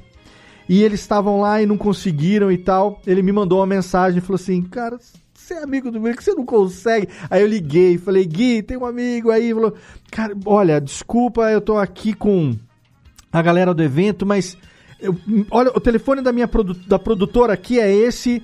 Liga pra ela e aí, é, aí eles foram no hotel quando você tava de saída pro Ah, aeroporto. lembrei, sim, e sim, aí sim. você encontrou com a família, tirou uma foto e aí ele tá aqui no chat agora aqui, ó, Ah, tá aí no dizendo chat. que ele Foi pôde tão, foi falar tão especial quanto o Meet and Greet, né? ele pôde falar pra você pessoalmente em 2019, aí ele falou aqui, o Valério, né, meu amigo Chirula, ele falou, ó, te falei que além de admirar todo o seu talento em diversas áreas, dublagem, desenho, criatividade, eu, como pai, também admirava, acima de tudo, seu caráter e seu coração. Olha aí, o Ah, Valério, que é aquela carinho. família de Campo Grande que Lembrei né, de- eu deles. também fui lá co- co- cobrando, cobrando não, porque você não me deve nada, mas sempre pedi, pedi, pedindo, tipo, me água que tem um amigo aí, me ajuda aí, tá? Claro, isso é sempre muito generoso, então isso é, é, é o coração que fala mais alto, né? Por isso que quando eu resolvi criar com aquele seu programa a série, Nunca foi como existia um, um site que tinha vários sites na internet, quando os dubladores começaram a aparecer por causa da internet, que era de quem é essa voz, a cara da voz. E aí eu falei, não, eu, depois que a gente gravou aquele programa 16, eu falei, a minha série de programas com os dubladores, ela vai chamar o coração da voz. É pra gente apresentar o ser humano que interpreta esses personagens. E eu vou te falar, de todos os que a gente gravou até hoje, já vai aí, já são quase 30 profissionais de dublagem que a gente gravou até hoje, nesses 13 anos. Não me decepcionei até agora. Todos os corações sempre foram belos, tão, tão, tão ou mais belos do que as vozes que eles, que eles fazem Ah, bater. lindo. então, isso é, é uma série muito querida nossa aqui. Jessiquinha, você que fez dublagem, estudou dublagem e que também teve no Radiofobia 16 com Guilherme Briggs, o seu primeiro Radiofobia, e hoje é a nossa a nossa bruxinha preferida aqui. Por favor. Pois então, tem um- uma definição que o, que o Guilherme faz do amador, né? Que muitas vezes as pessoas colocam o termo como algo pejorativo, de alguém que não faz algo profissionalmente, né? E eu acho que a primeira vez que eu escutei ele falar isso foi no, no seu programa, ou foi no Jovem Nerd, enfim. E aí, ele coloca como alguém que ama. É pensar, né? Pensar no radical. Então, não se preocupe quando alguém te chama de amador. Mas faz bem feito, faz o teu melhor. E Isso eu levei como um mote para minha vida a Uhum. partir daquele dia. E a, a própria coisa da dublagem, da gente. Eu sou servidora pública, né? Eu ficava pensando, eu vou mesmo ir para São Paulo, Rio, fazer né, uma carreira em dublagem? Não. Mas eu posso fazer o melhor que eu tenho para fazer aqui. E daí eu fiz o curso, eu coloquei minha voz ao dispor para serviços voluntários. Hum. Então eu trabalho como dubladora voluntária, Uhum. porque eu sou servidora pública. Eu sirvo ao público. Uhum. Então, ah, surge, eu sou aqui da cidade, eu faço parte do Conselho Municipal de Cultura, que a minha formação é em desenho industrial, é design. E, e aí, o que, que eu faço? As pessoas ficam sabendo, ah, Jéssica, olha só, tô com um projeto assim assado. Você faz a narração? Faço. Há um projeto da educação, alunos que querem fazer um trabalho de aula para colocar alguma divulgação científica, algum negócio. Você faz? Faço.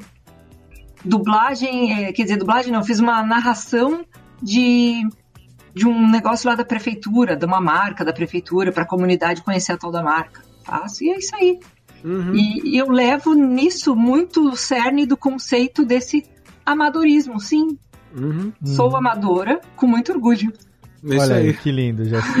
Muito lindo, Ei, muito lindo. Que demais. É isso aí. E continue, por favor, continue assim. Demais. É uma coisa que eu gosto de fazer. Eu fiz um, um documentário que o pessoal daqui organizou para fazer sobre os 25 anos de Sandman. Deve sair agora no início do ano que vem. E, quer dizer, agora no início de 2022, né? Esse programa será já em 2022. E fiz uma coisa que eu gostei muito, que foi a audiodescrição para cegos. Ah, isso é muito legal. Que legal. de material infantil, infanto-juvenil, que daí bom. tem que ter uma espécie de cadência quase neutra, sabe? Uhum. A interpretação não pode existir. Ela tem que existir na cabeça do ouvinte. Que legal. Então tem que ficar. Muito legal, difícil certo, assim. Flat, né? É, Mais é, flat, Foi uma né? coisa, uma experiência muito legal de fazer. Que legal, Jé. Aí, tá vendo, Muito. Gui? Tá vendo? Tá vendo Muito só? lindo. Tá Muito vendo? lindo. Guilherme, Sendo amadora. olha aí, que lindo. Muito legal, muito legal. E o senhor, seu Vidani, dis- disruptivo? Isso aqui quebra que todas as expectativas. É porque Vi- entendi também. O Vitor, você levanta uma bola, ele, ele, ele vem com uma- sempre uma surpresa. O Vitor, ele é um. É. Ele é uma grande, uma grande incógnita. Caixinha de surpresas. momentos. Uma É, não, caixinha mas- de Ô, surpresa. Vitor, você me lembra o ator do Loki um pouquinho. Cê- muita gente falou isso, inclusive quando É. eu tava com o cabelo comprido. Na, na pandemia eu fiquei que também que nem você, Briggs, um tempão com o cabelo comprido. É, tava mesmo, O né? Tom E- Hiddleston, né? É, o Tom Hiddleston, ele também Parece um deixou, pouquinho. a gente tava com a mesma fuça, é. Eu sou um pouco mais, mais Feio. judiada. Judiada. Loki você Não, sempre foi, né? Lo- Loki, Loki total, esse, nesse aspecto. É, no, no aspecto do Loki, talvez mais do que na aparência. mais do que na aparência, exatamente. O negócio, Léo, eu, eu né, entrei no Radiofobia faz 10 anos vestido de fricazoide. Eu não preciso nem falar de admiração Exatamente. pelo, pelo Briggs aí. Acho que o Briggs, talvez ele não, não associe o nome à pessoa, mas eu era dublador do Rebosteio, animação do YouTube. Eu troquei ideia Ah, com sim. você Sim. 10 anos atrás, por aí, quando a gente tava fazendo a animação, mandei pra você no DM. Você foi lá com todo carinho, inclusive deu feedback de um trampo amador também, que né, a Jéssica falou. Não, é engraçado pra caramba. É, então, e, e, enfim, dublê rebosteio. Aqui no, no Radiofobia a gente trocou ideia várias vezes, todas as vezes sempre foi muito especial, né? Acho que eu tinha esse sonho de brincar de dublador quando era moleque, com rebosteio consegui, Uhum. e foi super legal. E, pô, ter o feedback de um cara como o Briggs é. Foi um negócio que eu lembro que eu falava, batia no peito pra todo mundo falar assim, pô, o Briggs viu meu trampo, cara. Isso aí é um negócio que nada paga. E isso, isso eu acho que. O Léo, ele sabe que eu sou entusiasta de dublagem já desde, nossa, desde Sim. sempre. Hoje eu tô com 31, quando entrei no Radiofobia tinha 20 para 21 anos aí. Pois é, era um menininho. E, e tudo que a gente gravou, a gente gravou aquele programa que eu lembrei também com o Nando Mendonça junto. É, o- foi um- eu, eu gosto desses programas justamente porque eles me mostram que os dubladores, eles, como o Léo bem acertou no coração da voz, né? É, o trabalho que vocês fazem é um trabalho de carinho, no fundo, né? Isso. Além da atuação, que por si só já é legal, Uhum. esse trabalho de transformar em algo nacional e valorizar a cultura nossa, que vai muito além, né? É, O Léo citou a Med TV aí. Eu, eu cito muito Frango Robô e, e Laboratório Submarino. Sim. Laboratório Submarino é, é um negócio que eu, eu reassisto e assisto quantas vezes puder. Principalmente porque o que tem de Brasil lá dentro é um absurdo. Tipo, Soltaram o Brasil inteiro ali. E até, enfim, eu, eu gostaria até, Léo, de sugerir pauta, né? Sim. Porque o Briggs tá aqui, deixar assunto para outros programas também, porque com certeza a gente vai ter muito pano para gravar. Com certeza. É, eu tenho jogado muito Kingdom Hearts no, no Play 4 aqui. Pô, Aham. eu jogo alguns jogos de videogame, inclusive eu fico lembrando do Briggs direto, que eu fico vendo o Mickey e eu fico imitando, né? Só que o jogo tá em inglês e não tem dublagem, né? É, infelizmente. é. E aí, até é um assunto que eu gostaria de abordar contigo, saber tua visão sobre isso também, sobre, sobre localização. É tanto assunto que a gente quer abordar. É muita coisa. É, localização mesmo, é, eu ouvi você fazendo a Miss Pig chamando o Caco de Kermit, e pra mim isso ainda me dá uma estranheza. Eu falo, cara, Também, é, também eu dá. não consegui superar. Ô, Vitor, o, o- o Guilherme nunca participou lá do Rabisco Falado? Eu não lembro. Participei. Peraí. Participou. eu Ah, acho. já participou, Participei. já. Participou, tem isso também, é verdade. É, tem o Rabisco. com- é, você gravou comigo lá no Rabisco Falado também, eu sou um Ah, você tava lá. Sim, É, sim. Que eu eu, fiz sou o, o que desenha mal. Ah, é, você fez a capa de quadrinho muito louca, o inclusive. Dreadstar. Ah, é, foi contigo. É, inclusive eu vi que você redesenhou essa capa maravilhosa, inclusive, lá. no- Carl Sagan. É, o né? Rabisco Falado, eu Isso, lembrei. é, eu sou um dos caras do Rabisco Falado Ah, também. tá. Eu tinha até Muito engraçado. esquecido agora. Puta, Nossa, é o do. Carl Sagan, ficou ótimo aqueles desenhos do Carl Sagan, segurando o mundo e tal, né? Não, Não, sentado, brincou- sentado, né, no, no, no, no- que tá com a mão assim, né, aquele, tipo, Pô, meio, mas eu pedi uma pensador. capa de quadrinhos do Dreadstar, que é uma luta, né? Aquilo É foi... uma luta intensa, é uma loucura. Não, e eu não sei desenhar, pra mim ficou mais difícil ainda. Link O no peixe- post, o hein, peixe, link né, no peixe post, aquático peixe é aquático. muito engraçado, né? O Muito. desenho dele. Link é no post pra é você assistir Rabisco Falado com Guilherme Briggs. Você vê, Léo, até é, o negócio foi difícil pra mim. Você falou, pô, lembra de uma história com o Briggs? Falei, cara, graças a Deus, eu tive tanta história com o Briggs já. Teve tantas, Desde né, que Rebostei bom. até toda a gravação, que eu só tenho a agradecer mesmo, cara. Pelo Que trabalho de uma vida aí, pelo, Obrigado. pelo carinho sempre. E vamos ter que- muitas ainda, hein, muitas E, ainda. Léo, é legal de falar isso, cara. Tem gente que a gente conhece de fato nesse negócio de internet de gravar. Uhum. É, é legal de valorizar gente que é de gente de verdade. É isso aí. O Briggs é, é cara que a gente nunca se viu pessoalmente, mas todas as vezes que a gente se encontrou no âmbito virtual, você percebe que é um cara que olha no teu olho, que falha, É, que, eu fala não- com você. Eu não tenho Tem- personagem, assim, eu tenho, tenho tantos personagens de dublagem, mas eu não tenho. Tanto que às vezes eu faço, eu faço live com a minha esposa, né? E o pessoal fica. Ah, ele tá tão triste, ele tá tão desanimado. Eu falei, não, eu sou assim. Eu não uso personagem, eu fico, oi galera, tudo bem? Eu É. posso fazer um story, brincar, assim, mas eu não. Sim. Isso não dura, né? Impostando a dura um voz, dia, dois, fazendo. pra sempre. Criando persona, né? Ah, fazendo- não, não. Essa, esquizo- essa o lado esquizofrênico você já desconta nos bonecos, né? É, claro, no boneco azul, no Tobias, nos meus Muito bonecos melhor. todos, aí eu já brinco bastante. Agora, eu, eu fazer um personagem ficar na internet, oi, eu sou o Guilherme Briggs, não, não dá não. Ah, a melhor coisa é o bag, porque você pode É. descontar. Quem você quer xingar Exato. alguma coisa, ele xinga. É, Eu mesmo. mesmo. Eu mesmo. Mesmo. Mandar um beijo, manda um beijo, Técnica, para Ricardo Schnetzer, que é o nosso inspiração. É o. A fusão de Ricardo Schnetzer, Neila Torraca e quem mais? É, Tem uma fusão, né? Não, o Bag é Neila uma criação Torraca misturado. O, vi- o- o vigia, o vigia da Delarte, que eu tudinho, Ah, é. que voz Detesto, assim. adoro. Adoro, mas é um pouco mais da Torraca. É.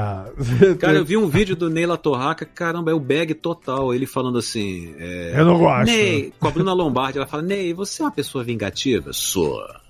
E gosto. Faço- Cara, isso é muito bag. Ele fala: eu faço planos. Plano é planos. Eu boto na mesa. Eu boto as pessoas assim, boto, faço um plano, um mapa. Pra destruir a pessoa. Falei, Nossa, sensação, é o bag total.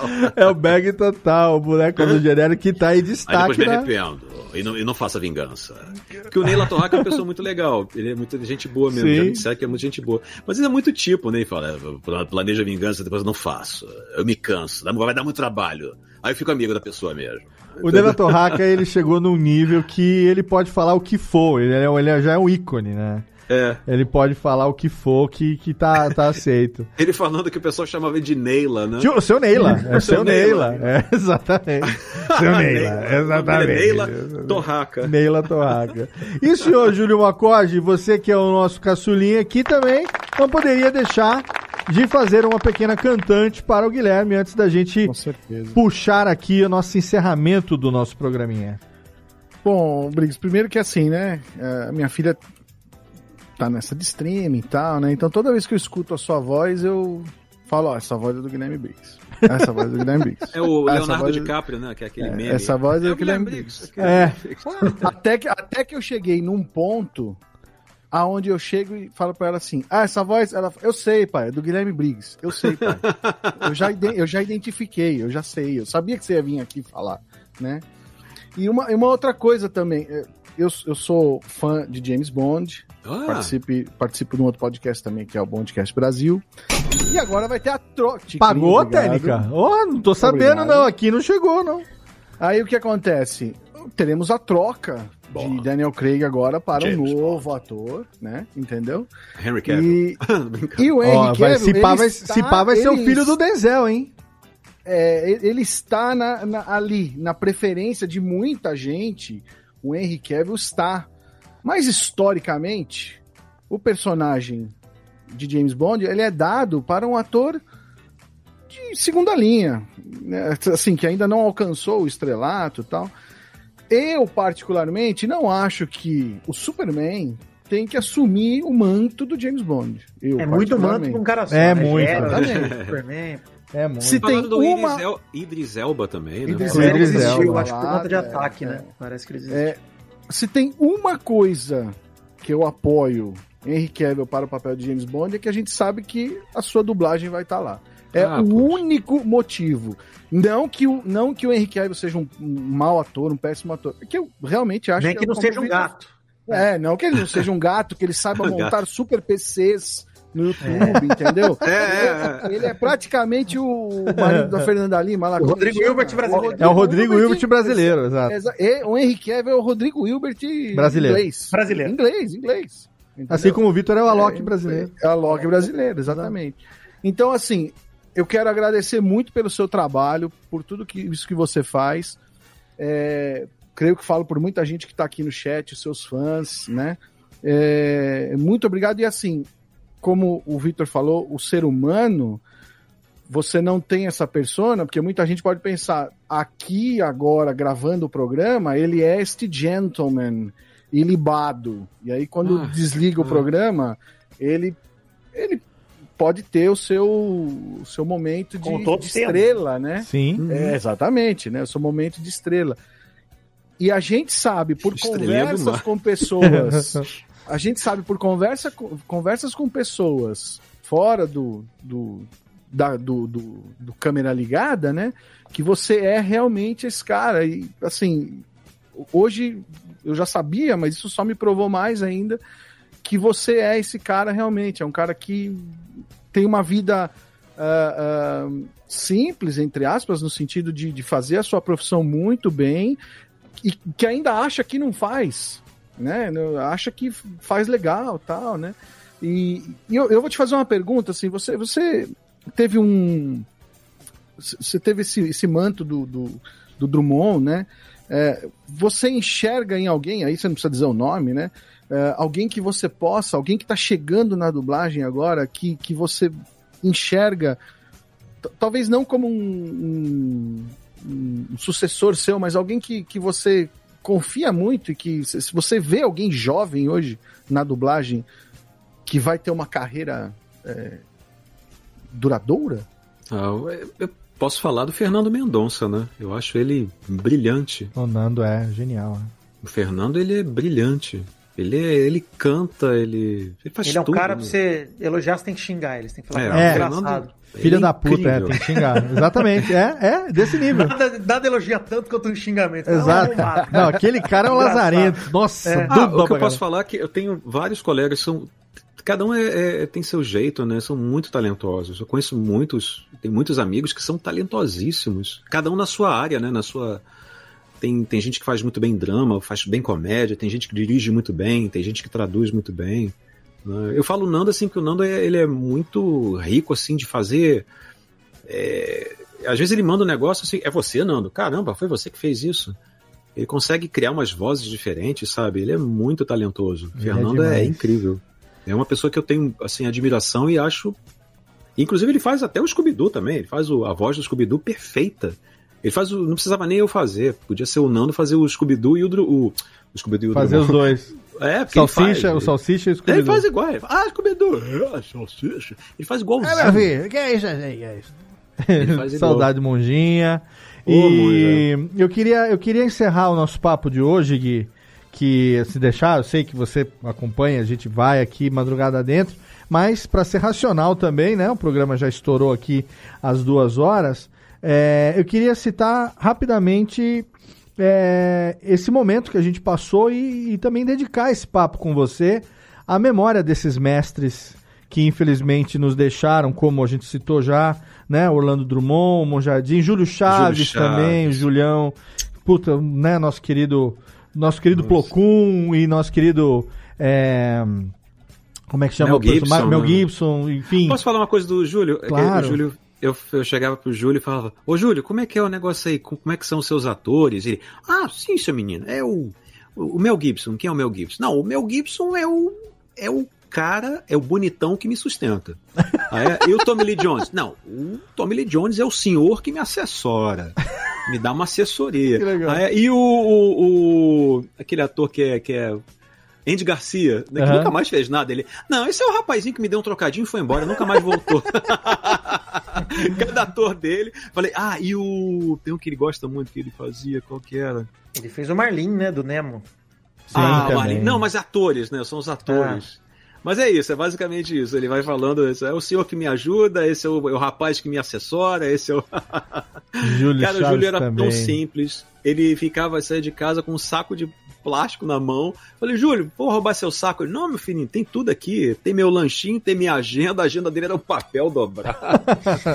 Ele era um cara muito simples. Era a voz do Mel Gibson, né? Um dos melhores dubladores que a gente já teve. Uma pessoa simples, nunca dava problema. Um amorzinho. Quando eu escalava ele, sempre chegava antes e que a gente conversava. Maior falta do Gilinho Chaves. O Dário de Castro, né? Dário também, também. perdeu. Ana Lúcia Ana também, que era uma Lúcia. fofa. A Yara. Pô, a Yara. Caramba. A gente Yara. perdeu, a gente perdeu alguns por conta dessa desse vírus desgraçado que tá aí até agora. A gente É. perdeu alguns por conta de, né, de outros problemas que acabaram acontecendo, algumas consequências, enfim, né? Mas o, o, o, que, o que eu quero puxar aqui é o seguinte, Gui. É, a vida, a vida é assim, né? A vida é, é a única coisa que a gente sabe que é finita. Chega uma hora que a gente sabe que a É. gente não vai ficar aqui para sempre. É, o que que você, o que que você deixa, o que que você pode deixar, o que você gostaria eventualmente de deixar de mensagem para as pessoas nesse momento que a gente ainda está passando? É, porque as coisas se renovam, né? Queira ou não queira, as coisas se renovam. Então, é, assim, a gente gravou esse programa com você, 16, há 12 anos. Né? Você é, era, um, era um jovem ali de, de, de- quase, de quase 40 anos. Hoje, hoje você é um senhor respeitável na altura dos seus 51 anos de idade. Né? O tempo passa para todo mundo, né? Passou para mim, passou, né? tá passando para todos nós. Talentos estão chegando, talentos novos no seu ofício, né? Como, a- a- enfim, as meninas que a gente gravou aqui já e outros tantos jovens que estão eram adolescentes, eram, eram crianças que agora são jovens adolescentes, estão virando jovens adultos e estão fazendo a sua carreira também. Sim. Fabrício Vilaverde, tem o, o Irley Contaifer, né? Também, O Irley que faz o que faz o, o Tom Holland também, a gente já já teve ele aqui num programa também com a gente, que é um querido, é um Ele é um amigo fofo, é. querido também. O, os o próprio neto, os, os neto, neto do Drummond também, Sim, né? sim. Que acabou entrando pro, pra, pra, pra carreira. Então eu queria que você, sabe, é, é, esse lado. Tem até um alguém aqui que falou aqui no, no, no chat, o Emanuel. Ele falou assim: Olha, Guilherme, o seu jeito, os seus vídeos já me tiraram muitas vezes da bad de um modo muito incrível. Mais do que suas dublagens, eu admiro a pessoa. Eu espero um dia poder conhecer pessoalmente. Sempre que eu tô deprimido, eu escuto aquele Nerdcast, o lado bom da vida, porque lá você me inspira demais. E assim, quem te acompanha sabe que você é uma alma de luz, uma pessoa extremamente bondosa, generosa. Eu sei o quanto você é generoso, né? Eu não vou falar aqui porque faz parte da nossa, da nossa vida né, fora dos microfones, mas eu sei da sua generosidade, já quantas vezes já não pude testemunhar isso. Então, assim, tem muita gente aqui ainda que está te ouvindo e que ainda vai te ouvir depois no podcast, que se espelha no ser humano Guilherme Briggs. Então eu queria que você desse um, um abraço, um recado final para esses seus fãs aqui, antes da gente fazer o nosso arremate aí, chamar Uhum. a técnica, fazer os jabazinhos e tal, mas eu queria, como sempre, tudo que a gente faz com você terminar naquele, naquele astral bonito, naquele astral lá em cima. Ah, é, quando a gente se sente sozinho e se sente pequeno, se, se sente largado no, no mundo, na, na sua casa, no seu bairro, no seu universo, no planeta, a gente tem que lembrar sempre de uma coisa. Isso eu, eu li já faz algum tempo. O, o próprio Neil de- deGrasse Tyson falou isso também de uma forma muito legal. É, talvez inspirado também pelo Carl Sagan. Quando a gente se sentir pequeno, a gente tem que lembrar que a gente tem uma conexão muito forte com, com o universo, porque nós somos poeira de estrelas, né?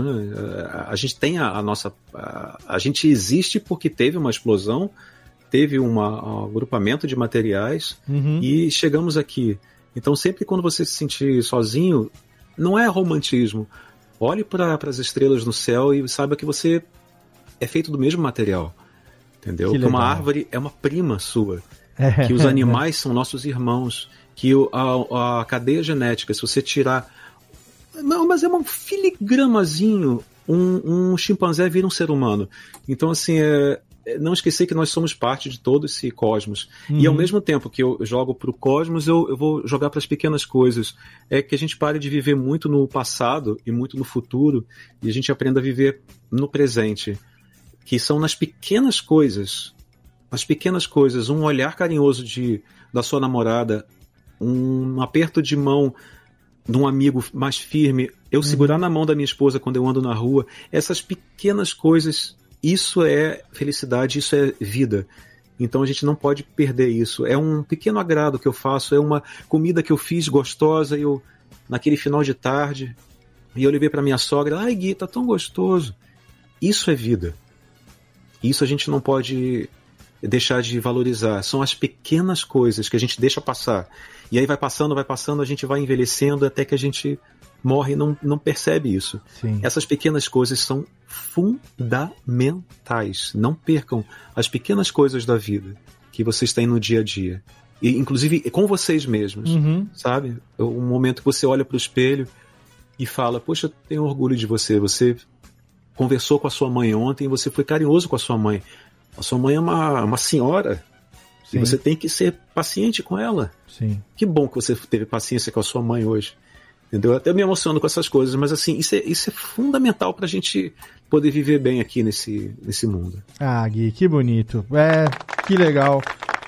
E um beijo na boca do Vitor também, é um negócio delicioso. Eu com saudade. Poucas pessoas teve- Ah. tiveram esse prazer de dar um beijo na boca do Vitor, né? Tem- Temos que aproveitar esse momento. Se um dia tivermos de novo essa oportunidade, Vitor. Hum, né? teremos. Só quem sentiu. Eu vou forçar essa oportunidade. É, cara, poeira de eu- estrelas.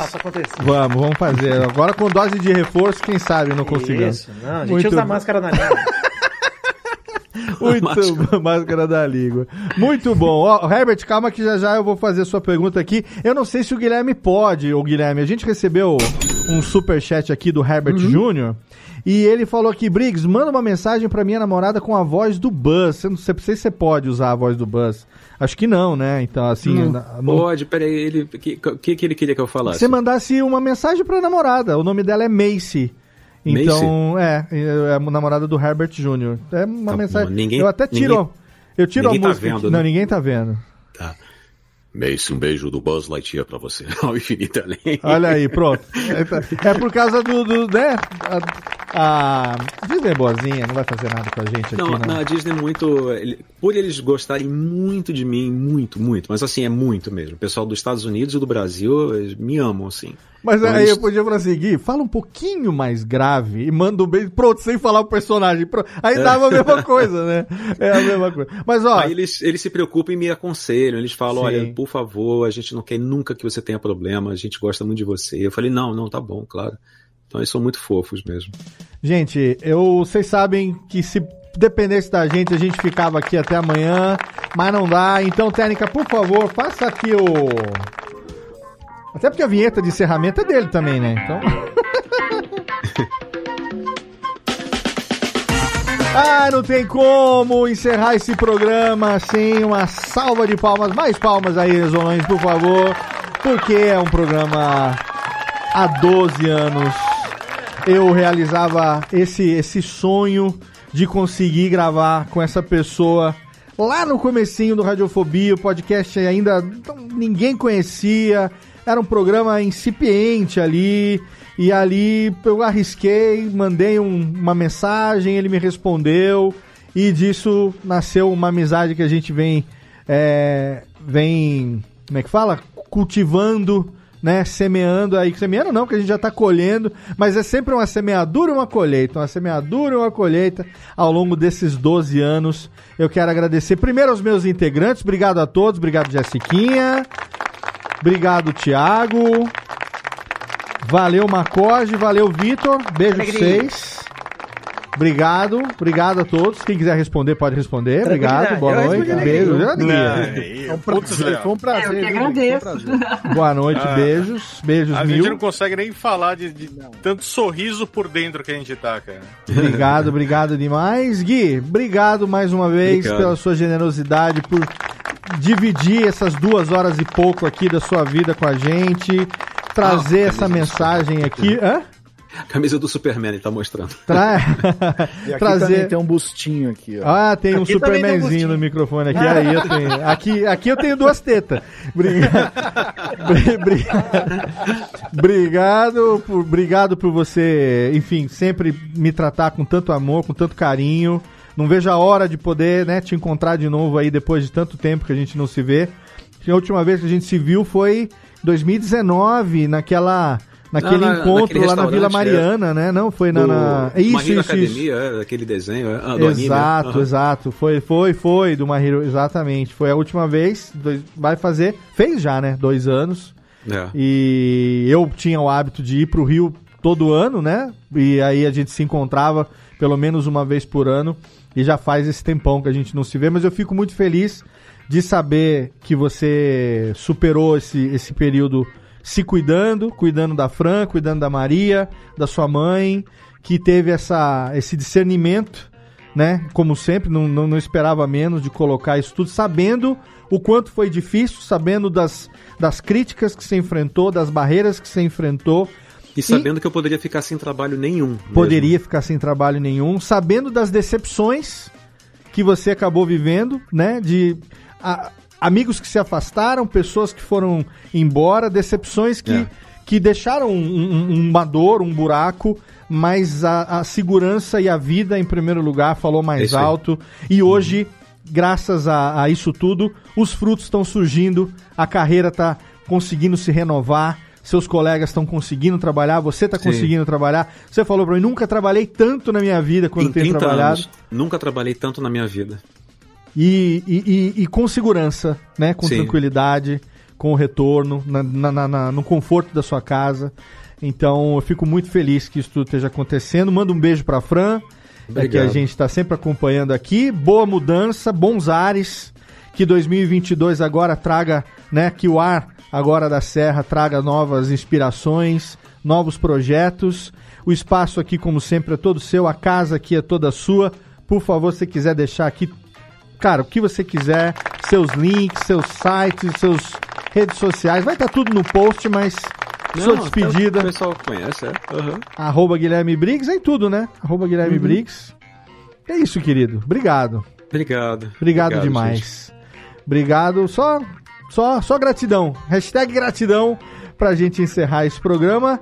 E obrigado a você aí que ouviu a gente, você que nos acompanhou mais uma vez, você que né, acompanhou aqui duas horas e meia de gravação ao vivo, o podcast indo pro ar, a gente chega a 2022, o nosso ano, nosso 13 ano, né? Vamos completar 13 anos agora no comecinho de março, sem expectativa de parar, hein? Depender de Não. mim, vamos, vamos embora. Agora que, agora que nós vamos começar a ganhar um dinheirinho, né, Vitor? Vamos, vamos. Acabei de entrar, Léo. Acabei de entrar, você quer que eu termine? Exatamente. Esse é um bom motivo, hein? Acho que é Obrigado pelo seu download, pela sua audiência. Radiofobia Podcast Network tá aí. Quase todo dia tem programa no seu feed. E você sabe, né? Temos aqui o nosso canal ao vivo as gravações no YouTube. Segue a gente lá também nas redes sociais. Compartilha qualquer podcast, viu? Compartilha, porque a Podosfera tem muita, muita lenha pra queimar ainda. Obrigado pelo seu download, obrigado pela sua audiência. E é isso aí. Um abraço na boca. Feliz ano novo. É nóis. Tchau.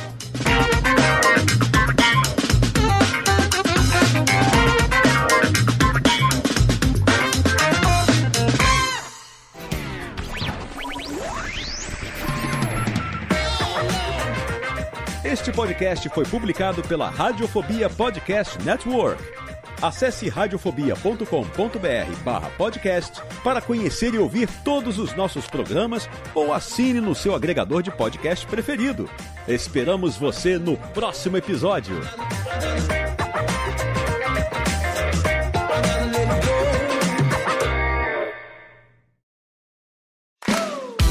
Olá, eu sou Léo Lopes e quero convidar você a ouvir o Pod Notícias, a sua dose semanal de informação sobre o mercado de podcasts no Brasil e no mundo. Um podcast curtinho de 15 minutos com o resumo de tudo que acontece nesse universo do podcast que cresce a cada dia e que chega até você toda segunda-feira às 7 horas da manhã no seu agregador de podcast preferido e também no YouTube. Acesse agora em podnoticias.com.br.